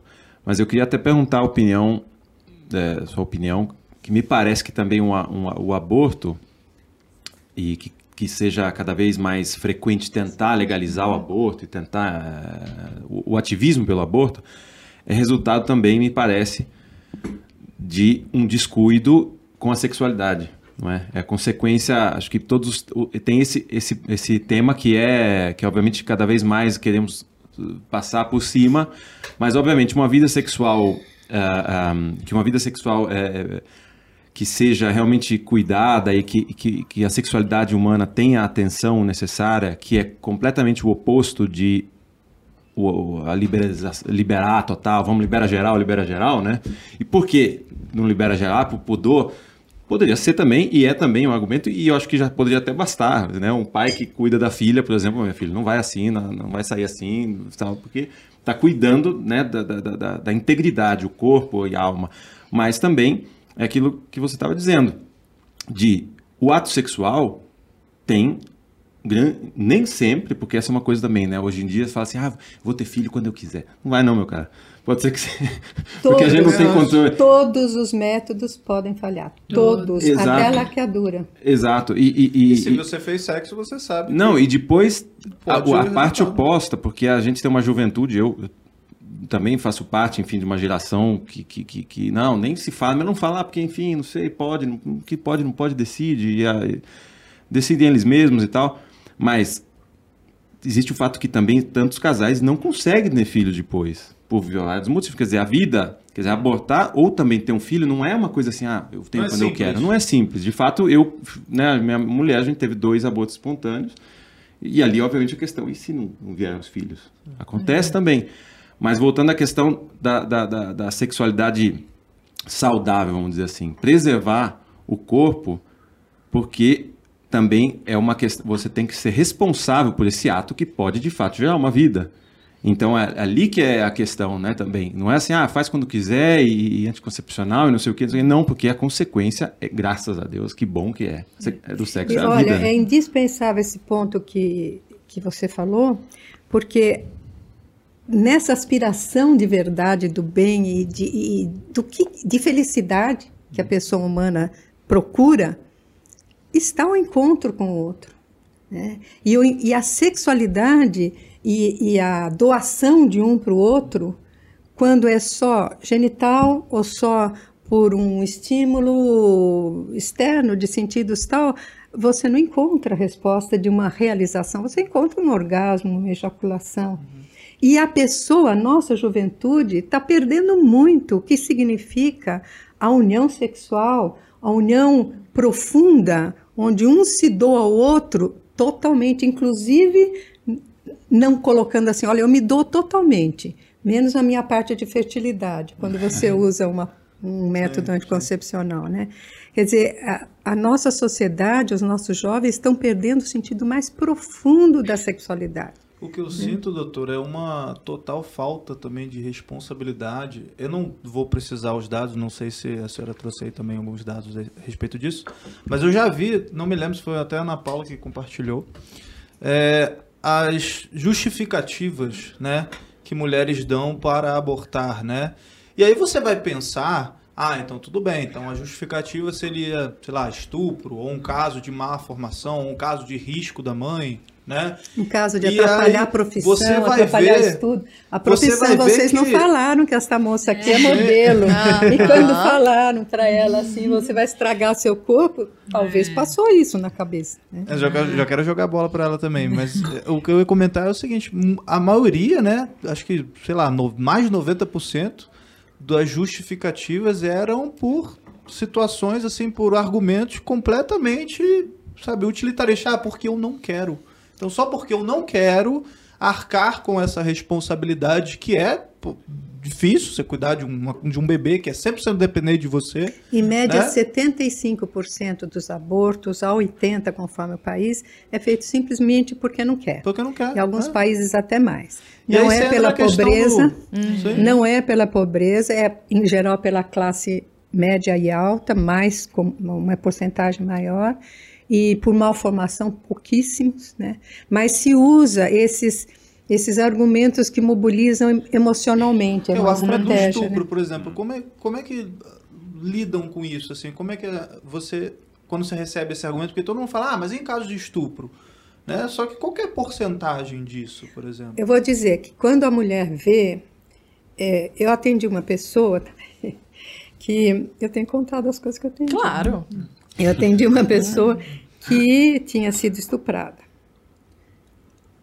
Fazendo ultrassom, nenê se mexendo, mais ou menos 10, eh, 10 semanas, assim, dois meses. E ela olhou, levantou, disse assim: Eu vi, foi a única pessoa que depois de ver o ultrassom colocou assim: Eu vi, mas eu vou fazer o aborto. Passado uns mais ou menos oito, nunca mais soube da moça. É, com ela até eu conversei um pouco, né? Mas um, um argumento principal é que o filho é dela também, 50%, né? pode ser 50% de um criminoso, mas 50% dela. Mas, enfim, passado uns 8 a 10 meses, mais ou menos, ela disse: mudei para outro estado e mandou o recado: visa que eu mudei, mas que eu não fiz o aborto, estou muito feliz. Resultado de estupro. Né? Então, eu acho assim que nós somos cada vez mais humanos quanto mais saímos de nós e transcendemos em direção à realização de um valor. E qual valor maior do que respeitar uma vida, respeitar uma criança? Né? Uhum. Então, ela contou a vivência de um valor. Eu até comentava que Vitor Frankl, a logoterapia, coloca que toda a vida tem sentido porque sempre pode ser realizado valores, ou criativos, que nem você, na uhum. música, na coisa toda, ou num trabalho, ou vivenciais, quando você se deixa atingir por uma beleza, você se deixa atingir pelo amor, ou de atitude, que você toma uma atitude diante de algo muito grave. Você viveu os três valores. Você viveu um valor de atitude, onde você foi atingida por um sofrimento que você não provocou, mas veio. Você foi atingida e você tomou um valor de uma tomou uma atitude de realização de um valor. E seu marido também, que é lógico que o apoio foi importante.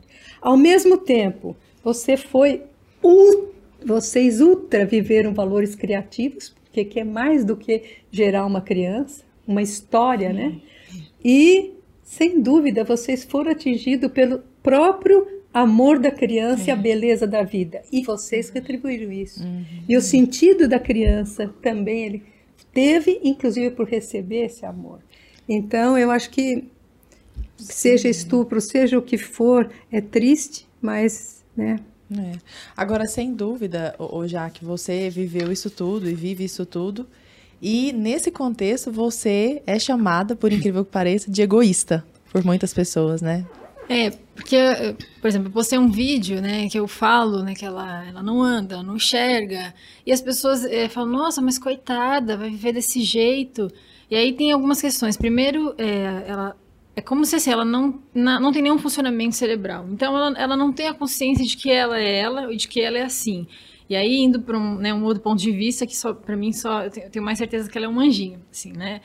Porque a senhora sabe, né? Sem o cérebro, você não, não faz as coisas, né? Mas ela tá viva e então ela tem uma ela não não está entubada ela... e não está numa UTI. Não, ela respira sozinha, né? Até para quem não conhece a nossa história, é, ela respira sozinha. Ela nunca teve nenhuma parada. Ela nunca foi reanimada.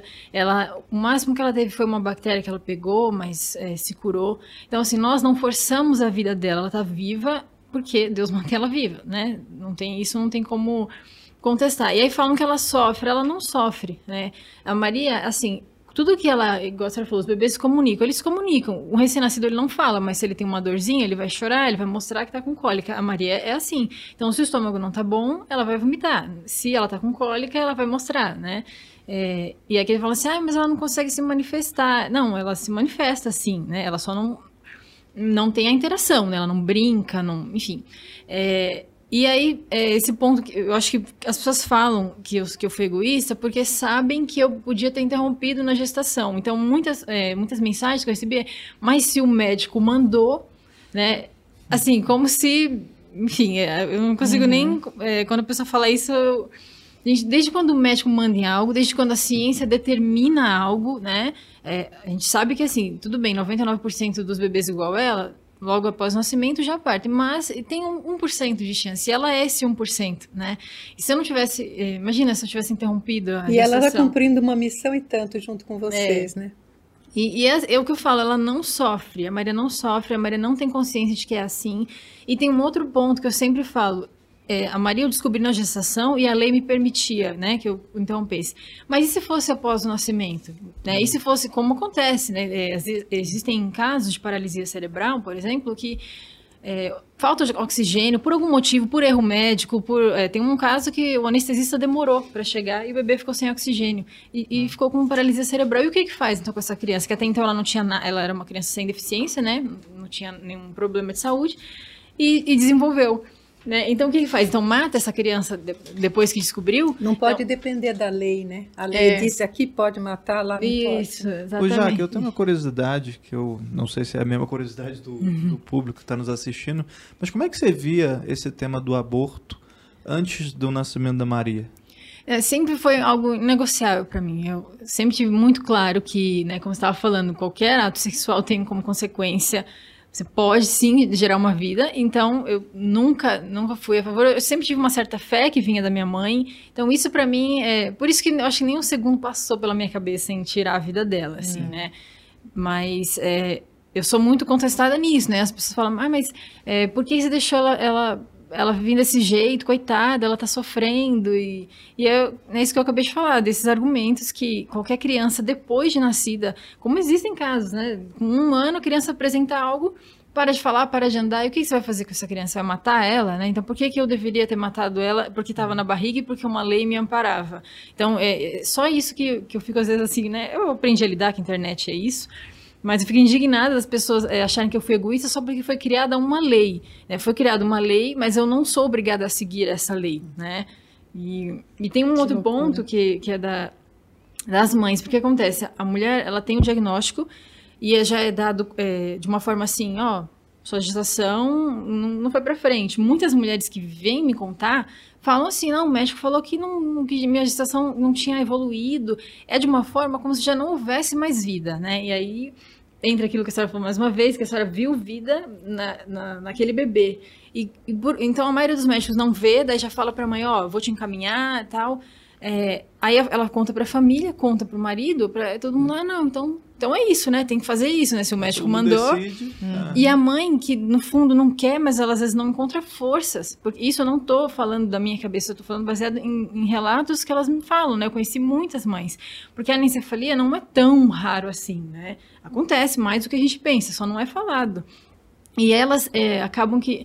Algumas, as que interromperam e que vieram me contar, né? Elas falam que se arrependem muito. Muitas entraram em depressão, muitas falam, eu não consigo é, me perdoar. Quando elas veem a Maria Viva. Essa é a parte que ninguém conta, né? É. As abortistas, depois que aborta, é... É, quem que vai cuidar daquela, é daquela mulher mãe. que tá sozinha ali? Aí normalmente é quem? É, É. a igreja, são pessoas, né? São É. associações aí pró-vida que estão ali, né? Porque cuidando é, é um- agora é o dano psicológico que ficou nessa mulher, né? Da, da culpa, do. Enfim, e, e muitas falam, nossa, foi um momento. eh, Eu não sabia o que fazer, eu fui. Todo mundo falando, falando, eu acabei indo. Aí, aí quando elas veem a Maria viva, elas falam, nossa, e se eu tivesse dado uma chance pro meu filho? Né? Então, isso é um ponto que a gente tem que falar assim, que não é simples, não é só, ah, vai lá e interrompe. Quem tá de fora, vai ser fácil, porque não vai ver um bebê grande que essa mulher gerou e depois vai ter que enterrar esse bebê, né? O avô, a avó, né? Que, que- aí que as pessoas falam, não, então para que passar por tudo isso? E tem um ponto também, é, muitas mulheres, também através de depoimentos de mães que eu conheci, elas são mal- é, tratadas assim com indiferença, principalmente as que seguem pelo SUS, quando elas decidem levar. Porque eles, eles acham um absurdo, né? Por que, que você está levando adiante? E aí, é, muitas ficam sendo induzidas entre, por exemplo, chega lá, né, 37, 38 semanas, ficam lá sendo induzidas sem sinal de trabalho de parto, muitas vezes. É, eu conheço uma que a gente se aproximou bem, ela mora em outro estado, mas é, conheço ela pela internet. E aí eu acompanhei toda a gestação dela, Maria já era viva, é, já era nascida. Ela ficou 10 dias sendo induzida, nada de sinal, nada de sinal, não faziam cesárea nela. Ah, e pior de tudo, a bebê já estava sem vida.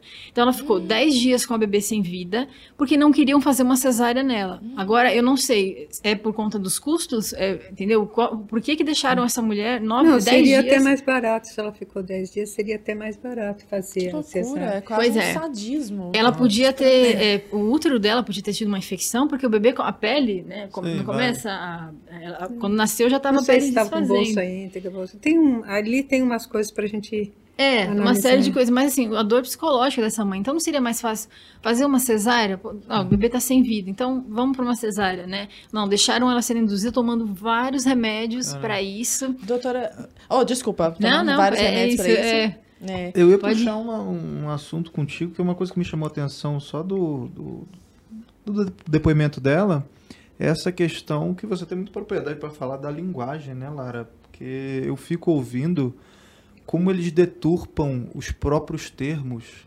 Então, chamam de Antecipação da gravidez. interrupção da, da gravidez. Não, antecipação do parto. É, tipo, sabe, são esses termos que você fica olhando para é uma forma bonitinha de envelopar. Exatamente. Né?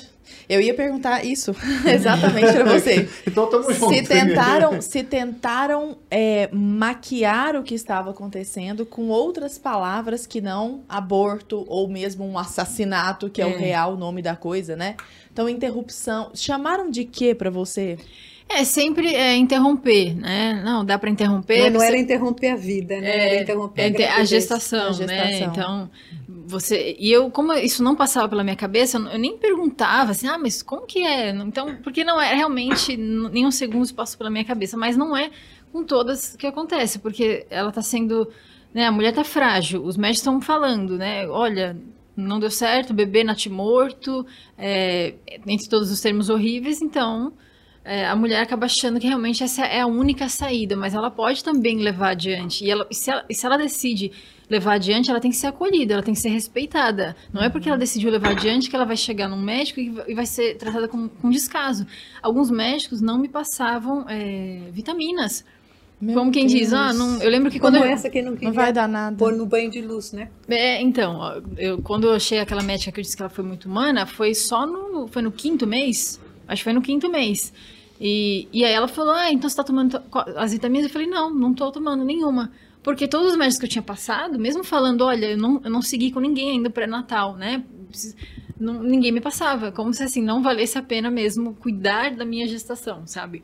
Então, é, como eu falei, eu estava muito bem emocionalmente, eu não deixava é, isso me abalar. Eu, eu, eu tive uma.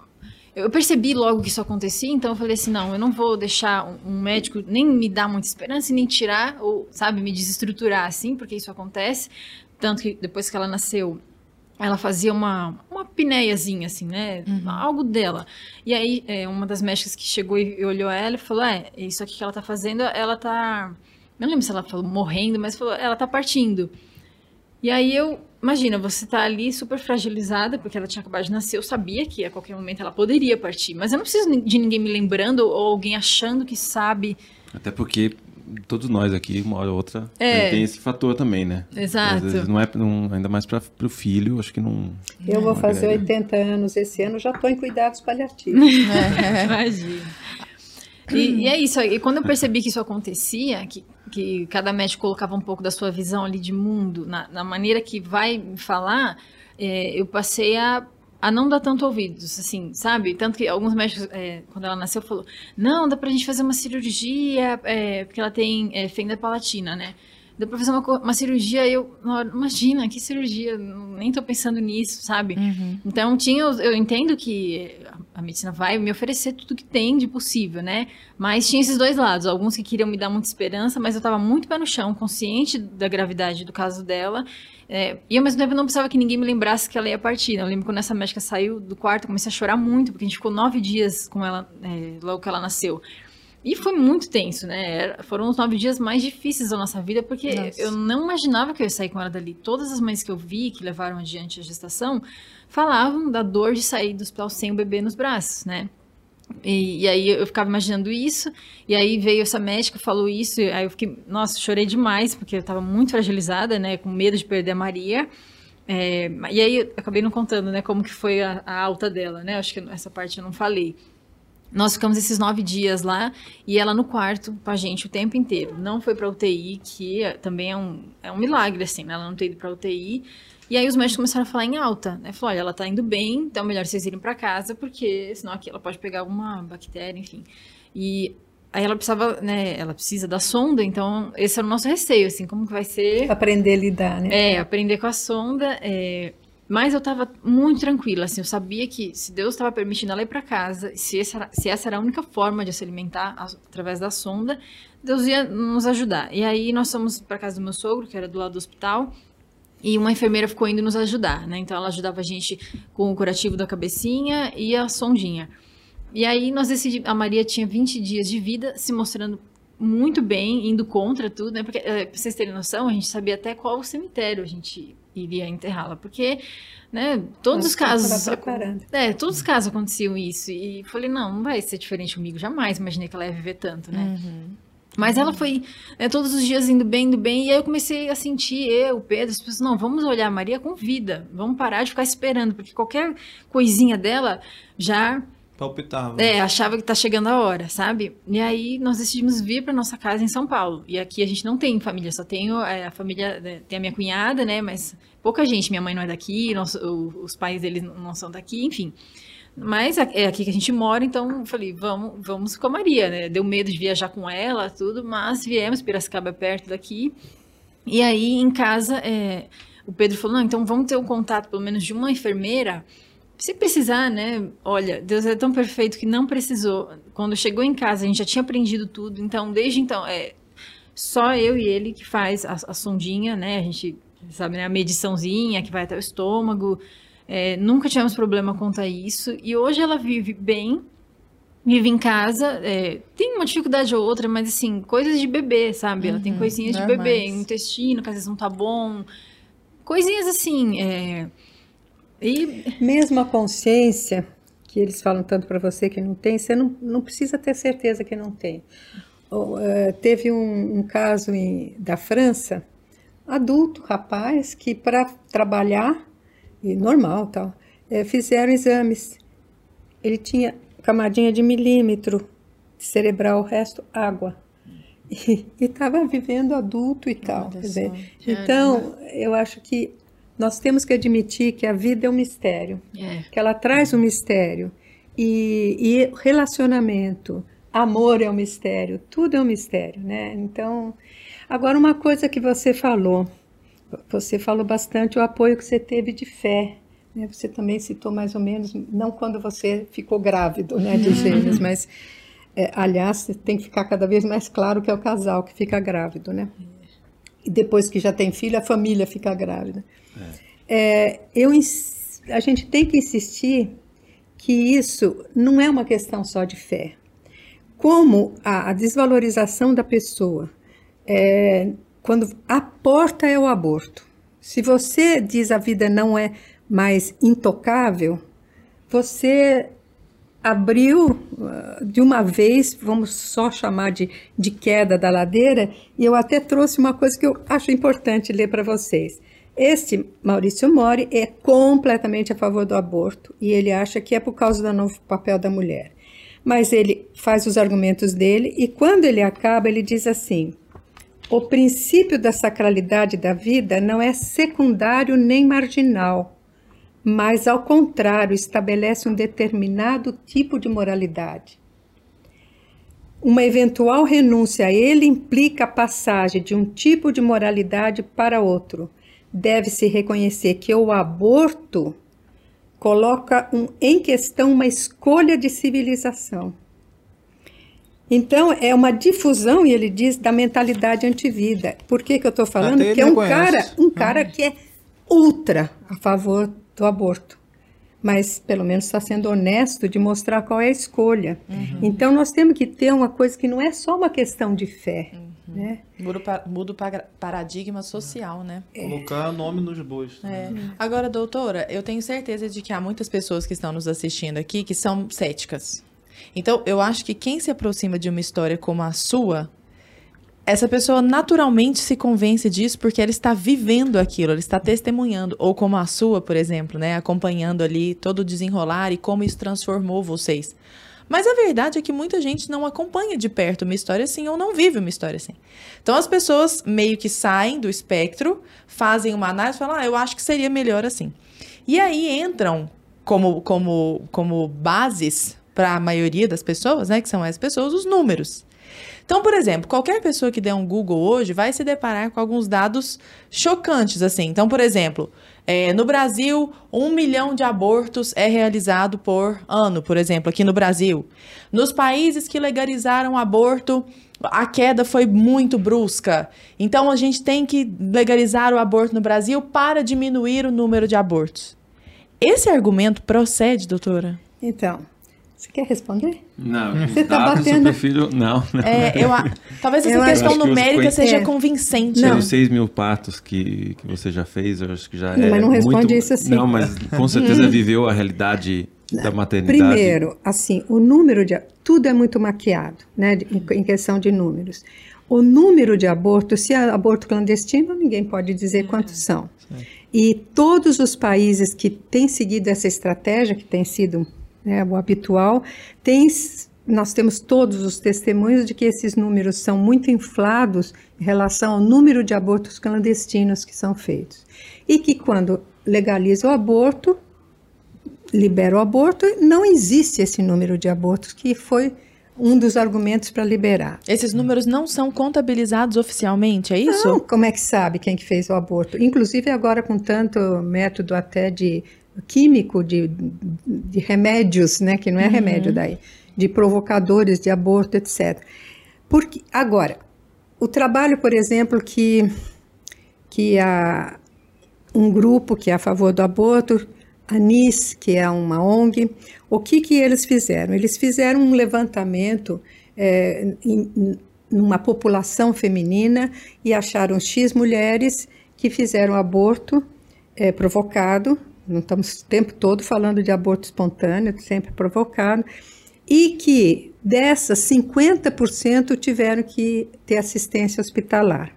Se você calcula isto, é, em torno de 250 mil ah, pessoas têm. O nosso sistema de, de registro é muito bom. Isso está reconhecido até fora do Brasil, universalmente, é, mundialmente, que o nosso sistema agora, desde 96, é muito bom de registro de saúde. Então, se você tem uma média de 250 mil atendimentos no Brasil eh, relativos à curetagem, mais ou menos um terço é por aborto provocado. E a, a pesquisa deles mostrou assim, de cada duas que, que fazem, que fizeram o aborto, uma precisou de hospital. Então, se você pega 250 mil, um terço dá quanto? Isso, Por aí. é. E se você diz é o dobro disso, você tem cento e poucos mil, você tem, enfim.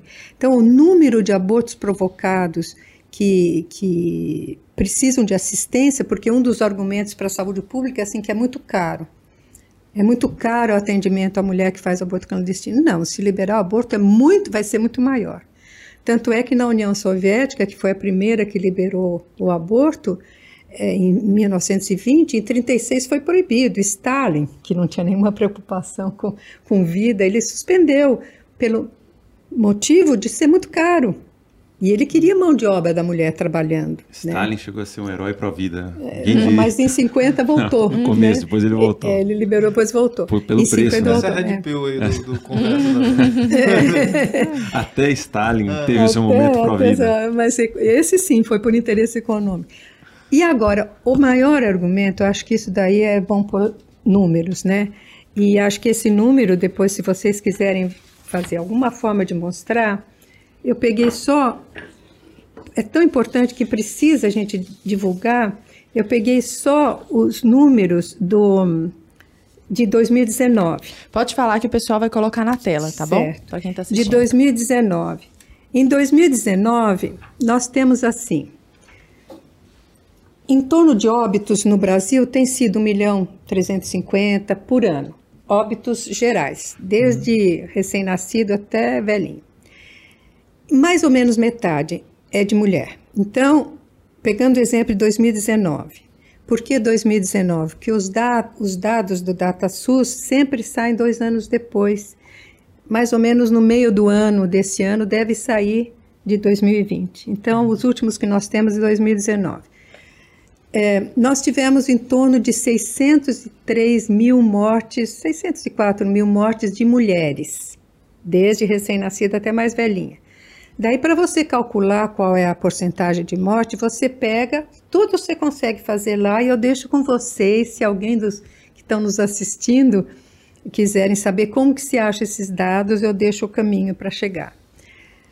Então a gente pega, a gente coloca lá e diz assim, qual é o número de mulheres em idade fértil que morreram? Então foi em torno de, vou arredondar, 65 mil. Qual o número entre essas em idade fértil que tiveram óbitos maternos? Materno, óbito materno que morreu ou durante a gestação ou por aborto ou, ou puerpério. Então, óbitos maternos inclui tudo isso. Uhum. 1726. Então, de 64 mil, 1726 morreram por motivo da gravidez. Isso significa 2,68%. Não deveria morrer ninguém por gravidez. Ainda mais eu, obstetra, me inflamo quando morre. Uhum. Não deveria morrer ninguém. Mas entre as mulheres, das causas de morte em idade fértil. É menos de 3%. Dois, é, ah. média de 3%. Dessas, 108 morreram por aborto, por todas as causas. Então, aqui a maior causa em geral é gestação ectópica e outras coisas. Né? É, degeneração, mola, uma série de coisas lá que não... Aborto espontâneo tá. também, né? ou, ou, espontâneo? Espontâneo só se tinha outra doença junto, uhum. que daí não seria pelo aborto Entendi. direto, né? Então, dessas, desses óbitos maternos, 0,16% são de aborto por todas as causas. Uhum. Agora, quando você pega óbitos de mulheres que morreram por falha na tentativa de abortar, em 2019 você teve cinco. Então toda aquela justificativa de ah, é uma questão de saúde pública, porque a vida da mulher e tal, porque porque eles sempre pensam nessa situação, né? Quando você mostra que nasce pouco, eles não, saúde pública pelo gasto, mas vai ser, comoveu até o Stalin, o, o gasto vai ser muito maior, né? Então, vamos dizer Alguém diz assim, é que não falaram todas, não deram o diagnóstico que era aborto provocado. Tem algumas coisas que você tira obrigatoriamente, gestação ectópica, outras coisas que não tem jeito de mentir. Mesmo que fosse o dobro, é nada. Né? Não deveria morrer nenhuma por aborto provocado clandestino, nenhuma. Mas morre também por aborto provocado, legalmente feito em hospital. Pode morrer também.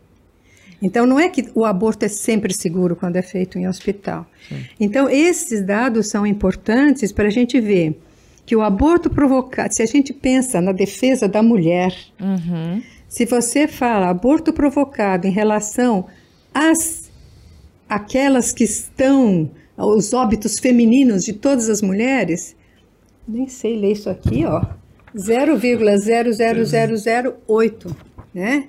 Se você fala em relação à idade fértil, é 0,007. Não é o dobro disso, 0,014 em idade fértil. Não chega se você, se você não chega, se você meio. fala em relação àquelas que estão grávidas, então chamada morte materna, que quem é a favor do aborto diz tem que fazer, tem que legalizar, porque é o quarto motivo de morte materna. É o quarto, mas em qual porcentagem? não chega a 1% também. A maioria morre de eclâmpsia, hipertensão, não sei o que, né, todos os outros. Então, eu acho que isso daí é uma coisa importantíssima que tem que ser divulgado. Ao contrário, em alguns lugares, quando você libera o aborto, aumenta o número de mortes maternas. Porque o aborto é uma violência, gente. Por falar nisso, é, nós não falamos ainda se o aborto traz outras consequências para a mulher, fora a parte psicológica que você falou. Quando você estava falando, eu lembrei de uma, uma gestante que até foi filmado e depois foi divulgado pelo Brasil Sem Aborto, que ela foi fazer o aborto porque na hora que ela foi, igualzinho você falou, ela foi consultada, disseram, corre, não, é anestésico, já autorizaram na hora, ela já foi. Na hora que nasceu, ela ouviu a, a médica falando: é, tá vivo, tá vivo, tá vivo. E ela disse assim que ouvia as outras dando a luz e as crianças chorando. E ela dizia: quantas vezes, mesmo que morresse ou que vivesse um segundo, quantos eu te amo eu poderia falar para essa criança. Então, é, é, o que se faz com a mulher é judiar da mulher, da sensibilidade da mulher. Quando se diz que é um aspecto só cultural, você está ignorando mesmo a mulher, está tirando realmente a identidade da mulher. Então, no aspecto de saúde pública, e recentemente um, um, candidato falou: não, eu pessoalmente não acho, mas é um problema de saúde pública, nem em dinheiro, nem em número de mortes. E melhor atendimento de saúde melhora a. Uma... Talvez não tenha nem cinco daí um que morre. uma questão que eu conheci muitas mães que decidiram interromper, né, nos casos de anencefalia, e dependendo de onde ela mora, do estado, demora muito. Ela não consegue isso com tanta facilidade, por vias, é, acho que parte burocrática também. E, Às vezes tem médicos que não fazem, não acha médico que faz. Em alguns hum. estados, é, a objeção de consciência. Tanto Entendi. é que tem projeto de lei que coloca que o médico não pode fazer hum. objeção de consciência. Então, e, e muitas ficam é, esperando até um, dois meses, né, sabendo o que vai acontecer e a gestação evoluindo. E sentindo mexer. E o trauma psicológico é muito maior. E isso também acho que mostra que talvez, é, talvez não, o SUS não, não tem é, ele não se, se, até nesses casos que já é mais raro demora né por, pelas questões é, burocráticas e hospitais mesmo não é todo hospital que faz geralmente ela tem que ir para a capital enfim o SUS não daria conta se fosse legalizado né de não só nos casos de anencefalia tem que ser qualquer... conveniado para poder fazer. O Jaque aproveitando esse assunto que você entrou falando das mães também né e, e, e que você doutora falou das consequências, né, após o aborto, porque tem gente que acha que é simplesmente descartar, igual você descarta um lixo no, no, é. numa caçamba e pronto, acabou, vida normal. E tem toda aquela questão hormonal, pô, é uma, é uma barriga que está se preparando ali para receber, né, para gerar a vida. Não é o útero que fica grávida, é a mulher inteira. Então, isso. Então, é organismo não, eu tô falando todo. uma besteira de termos técnicos aqui, vocês por favor me corrijam. Mas eu quero... Não, mas é, é importante. Sim. Isso mesmo que você falou a mulher engravida, é o corpo dela inteiro. No sentido biológico, começa as mudanças assim logo que ela engravida, Sim. horas depois que ela engravida. Enjoos e tal. E, e o, que, o, que, eu queria saber de vocês duas, né? É, principalmente essas histórias e tal, porque às vezes a gente ouve falar, né? É, de mulheres também, não só dessa questão é, é hormonal e tal, e psicológica, tem mulheres que ou, ouvem, às vezes, choros de bebê, sabe? Depois que, que, que, abortou um tempo, ficam ouvindo, ficam, sabe, sonhando é. com isso. Tem dificuldades, às vezes não conseguem engravidar, ficam estéreis. Uhum. Então, vocês, que histórias vocês conhecem a respeito disso que a gente pode falar para nossa audiência aqui também? É, é... Acho que você também deve ter ouvido. eu participo de alguns grupos, então já vi muitos depoimentos, né? Então muitas ficam muito traumatizadas depois, falam que não querem, é, não quer tentar ter outro filho, é, pelo medo, tanto de acontecer de novo, é difícil acontecer duas vezes, mas pode acontecer.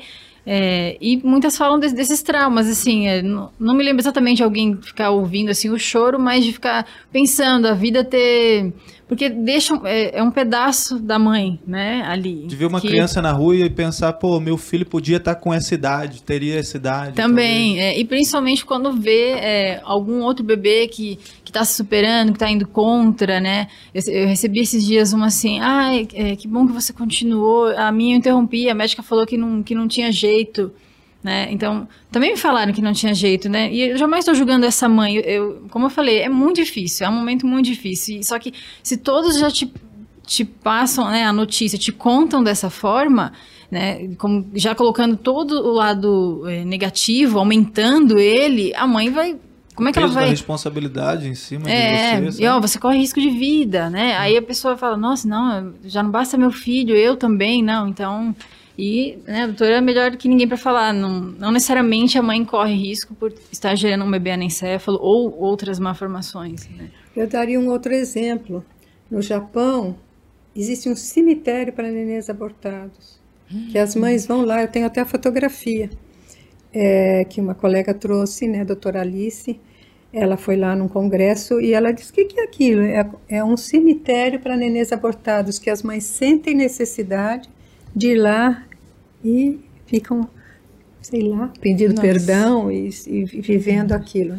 Agora, no sentido psicológico, tem muito a ver com síndrome pós-traumática, que daí dá essas sensações de viver de novo. Isso encontra, tem um movimento, né, Raquel, você deve, você deve ter visto lá com os pessoal falando, que é de, de apoio para a pessoa até se reconciliar com o nenê, pedir perdão até para aquele nenê que foi abortado, né?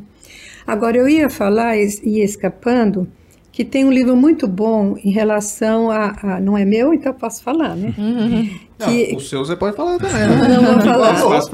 não, é, ele é do Marlon, precisamos falar do aborto.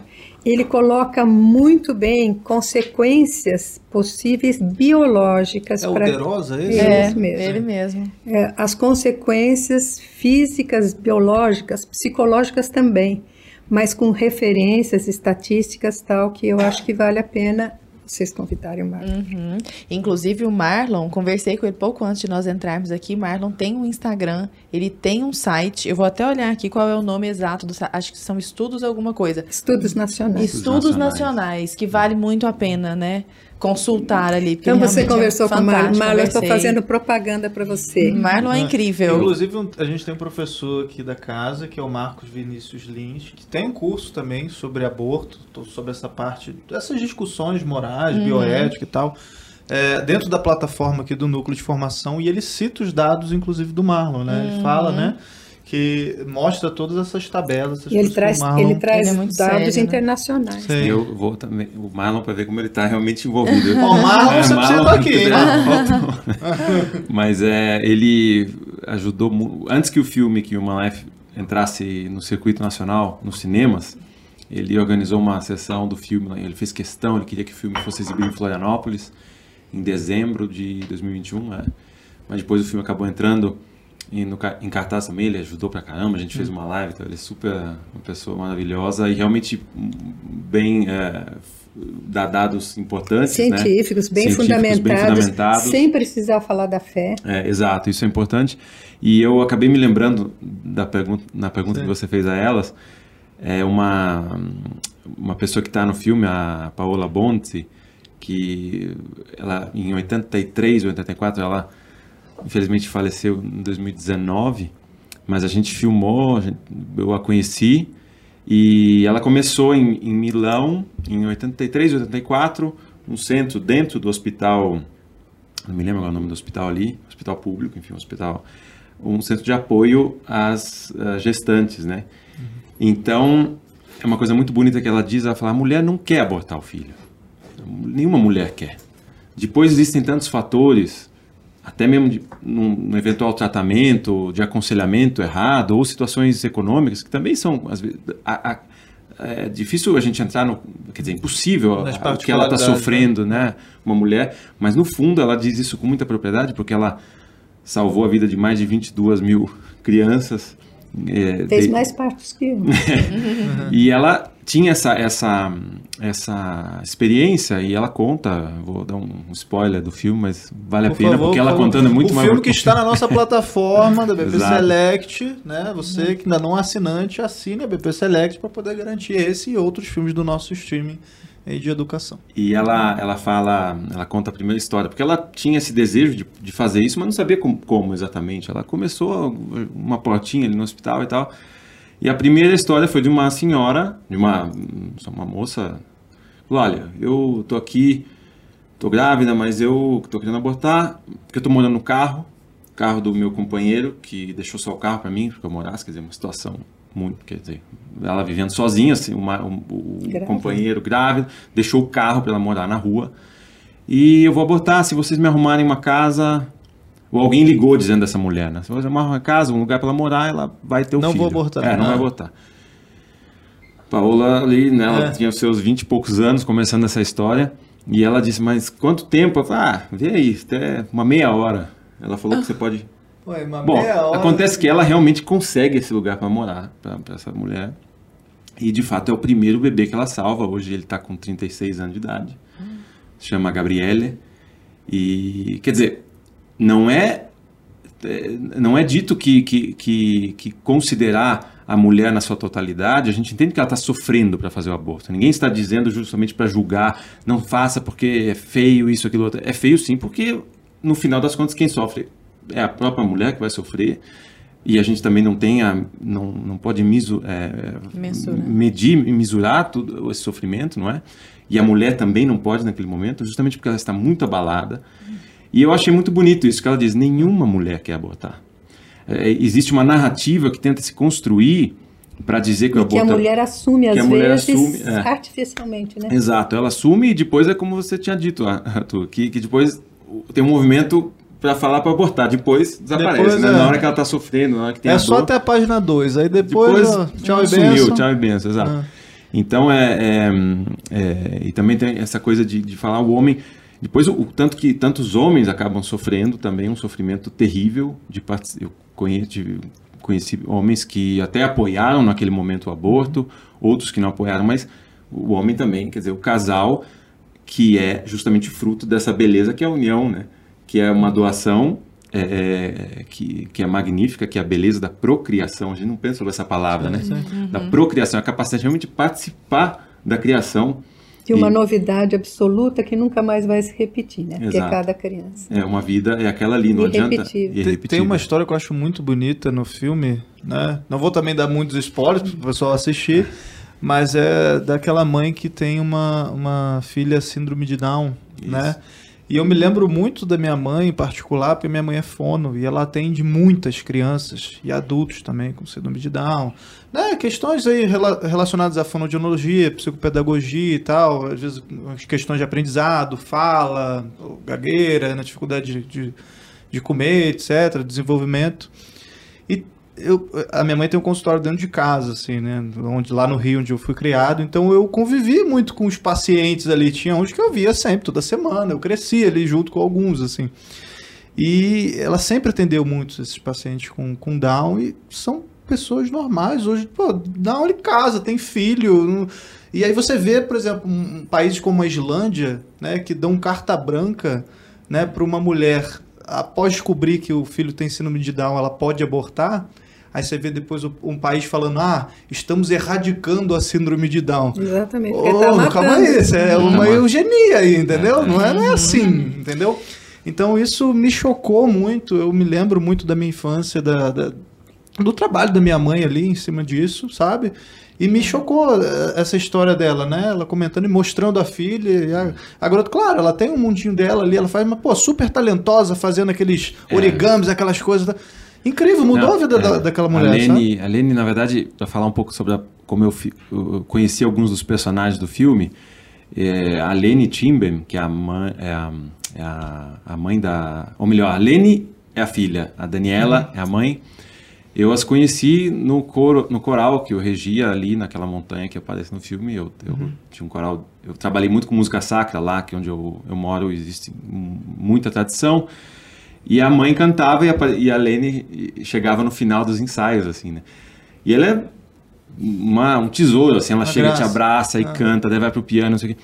Então fica realmente secundário, é como, sabe, não é, ah, não, não tem síndrome de Down, não tem Fica ali. Aí que é cultural. É. Você considera o valor da pessoa em função de alguma coisa é, de desempenho cultural. Isso é que é cultural. É, exato. Uhum. A desvalorização que é cultural. Inclusive, a, ele estava falando da Suécia, mas eu até anotei que Itália, Alemanha, França, Suíça, Bélgica se orgulham de ter um índice de aborto de pessoas com síndrome de Down de mais de 90%. É. E eu acho até que é pior do que a eugenia. É pior do que a eugenia. Porque pessoas com síndrome de Down raramente têm filhos, não é? Eu estou falando alguma bobeira? Não, não, não sei exatamente É, eu li isso num, numa, numa reportagem que, na verdade, em mais de uma reportagem que davam é, orientações científicas, assim, respostas científicas. Então, se eu estiver falando alguma bobeira, mas me parece que então é pior que a eugenia.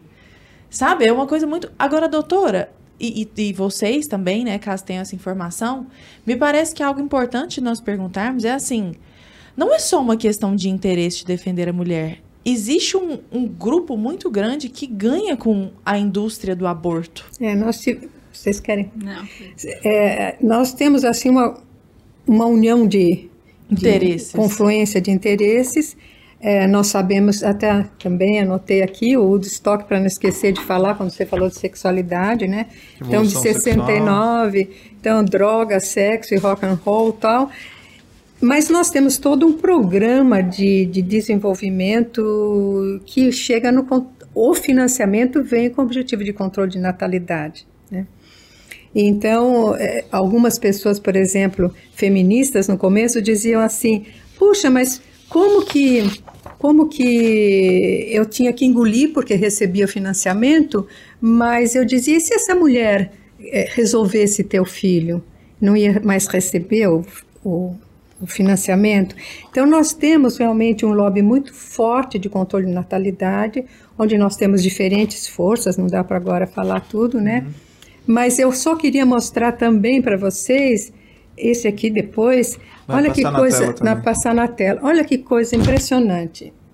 Se, se nós fizermos uma variação possível até o ano de 2300, 300, 2300, pequenas variações no número da taxa de fecundidade por mulher, vai chegar no ano de 2300, acaba a humanidade.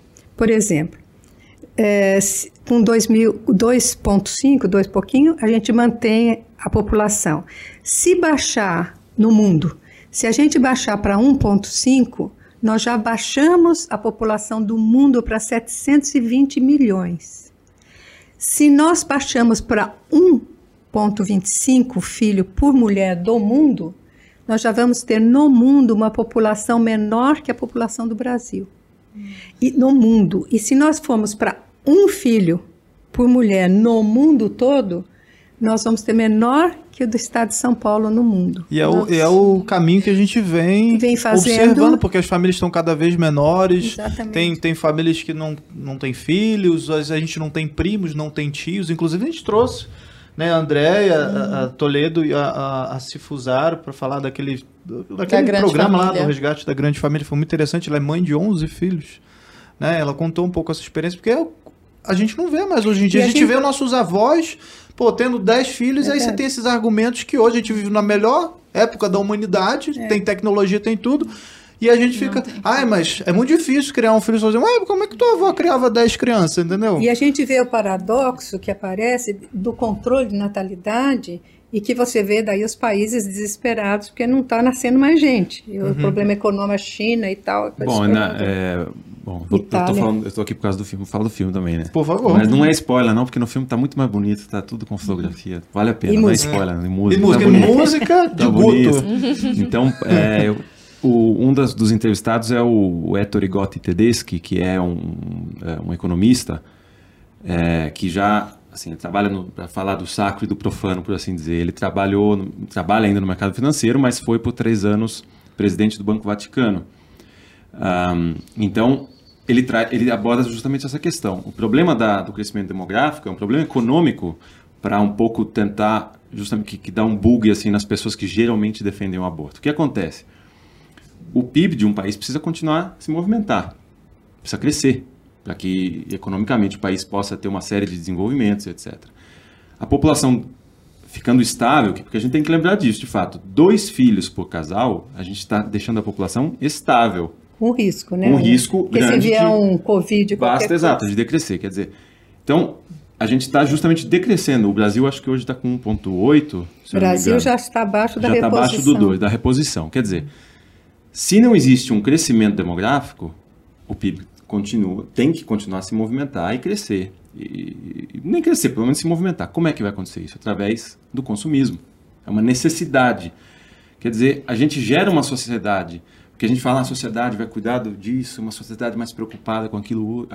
O meio ambiente. É uma mentira, é uma falácia de números. O Exatamente. argumento também, né, o malthusiano aí da, da Que superpopulação, que, não teremos como alimentar o mundo, Eu- ou que não teremos, é, que, ou que vai estragar. pessoas... ex- Exato. É, tanto que Já isso é uma falácia. Ah. que, ju- de fato, você vai ter que consumir mais. Vai ter que criar uma. Por quê? Porque o filho, ou, se- ou depois quando se torna adulto. ele- Cachorrinho? o cachorrinho. Então vai ter que gerar um consumo, uma produção desenfreada de coisas, as coisas mais estúpidas do mundo, às vezes até produtos que a gente até ontem nos preocupava, e agora a gente talvez tenha que estar ali consumindo, né?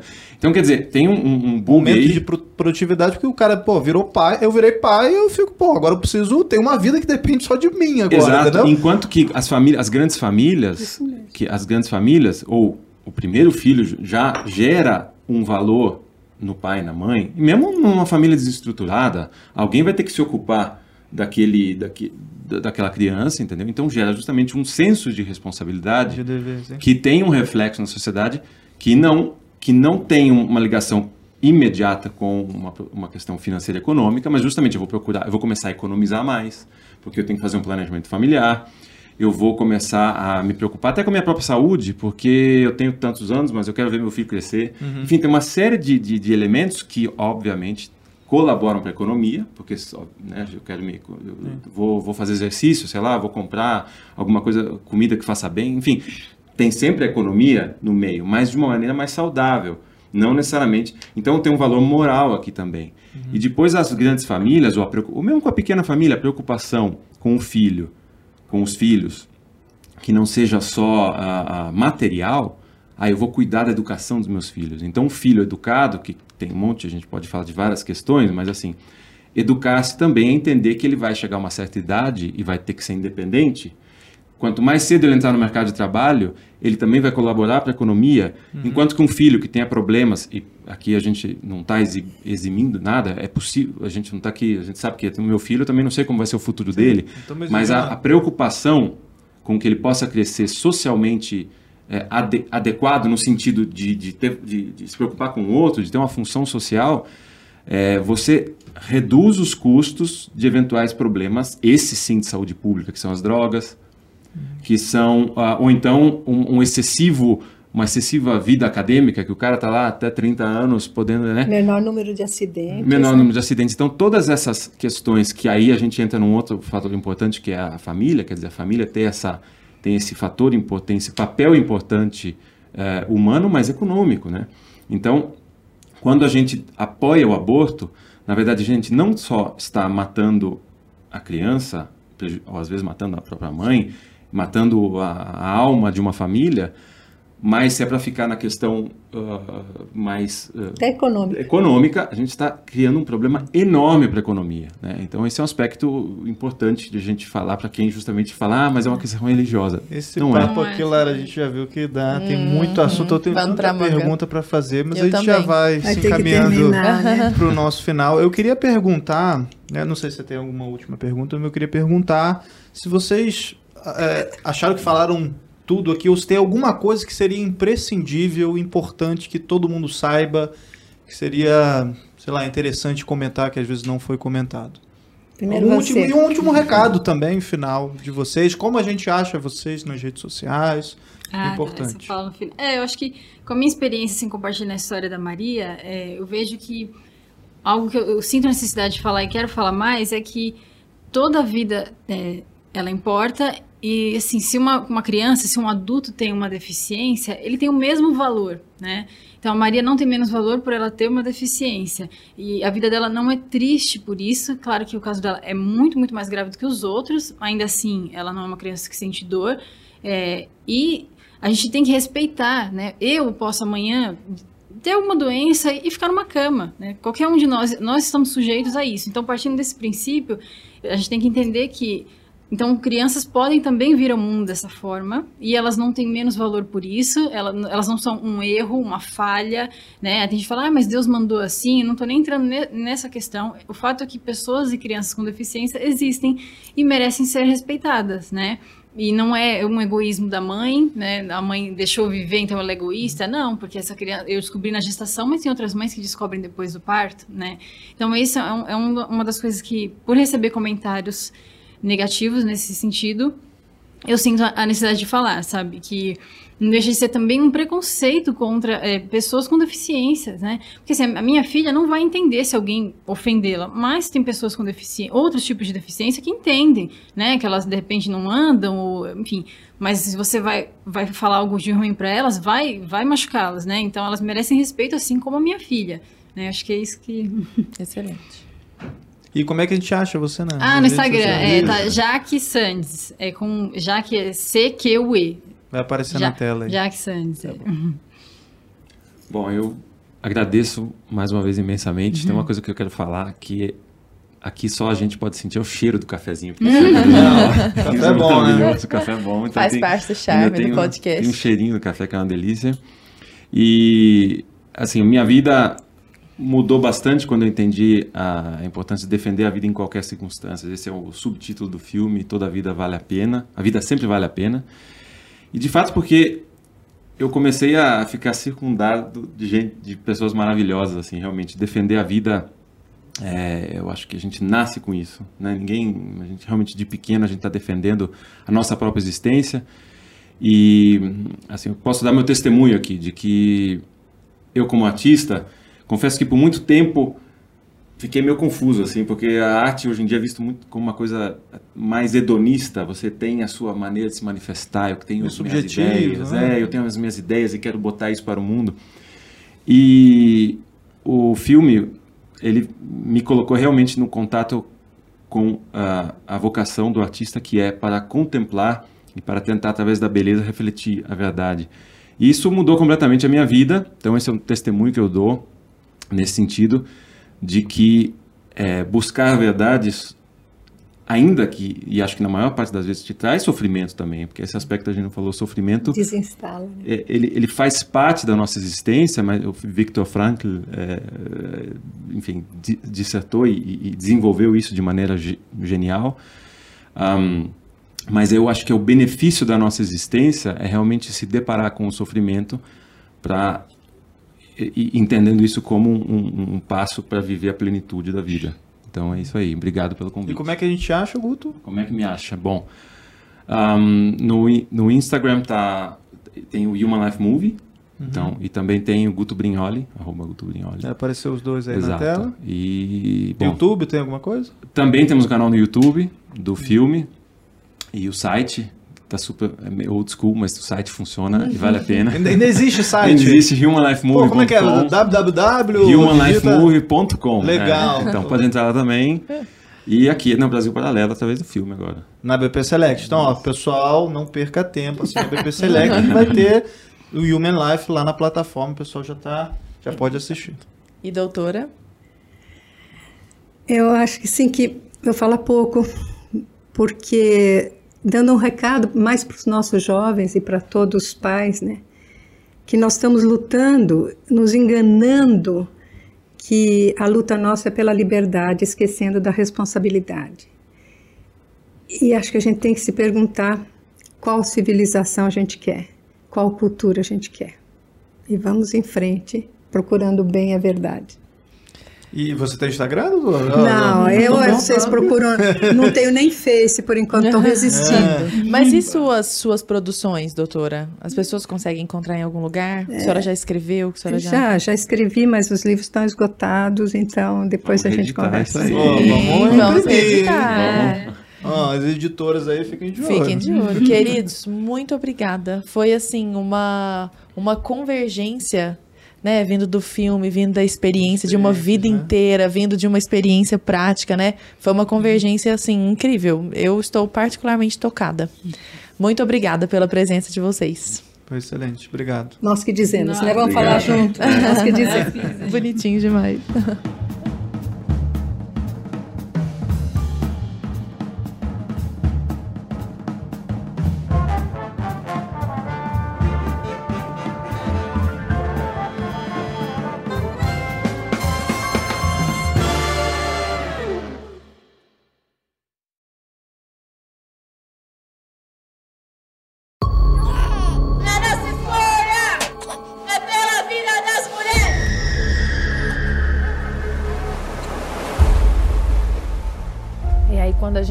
leva até o médico, mostra o batimento cardíaco. Aí eu, às vezes, ouvi as mulheres falando assim: é isso, bando de células que me falaram hoje de manhã.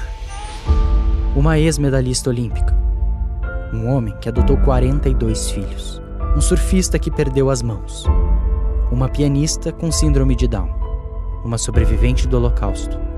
Um pintor tetraplégico se há vida, se há possibilidade de se manter vivo, eu acho que tem que ser vivo.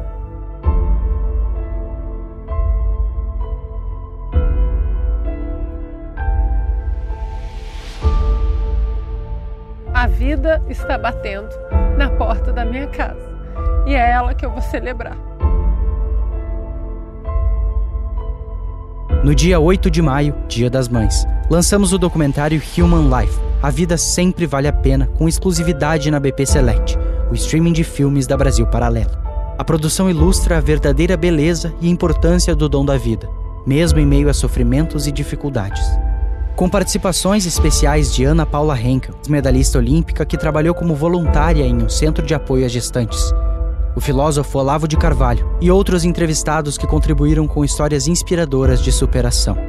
Para assistir, basta clicar em Saiba Mais e assinar a BP Select. Assinando, você recebe dezenas de documentários originais, entre eles o último lançamento da Brasil Paralelo, A Face Oculta do Feminismo. filmes internacionais premiados e grandes sucessos de bilheteria, catálogo infantil com uma programação segura para toda a sua família e muito mais.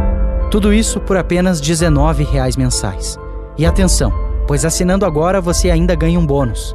Tenha todo o conteúdo da BP Select em sua Smart TV, computador ou dispositivo móvel e ganhe 15 dias de acesso ao nosso melhor plano, o acesso total. BP Select, o único streaming em que você pode apertar o play sem medo. Muito obrigado. Nós contamos com você e até breve.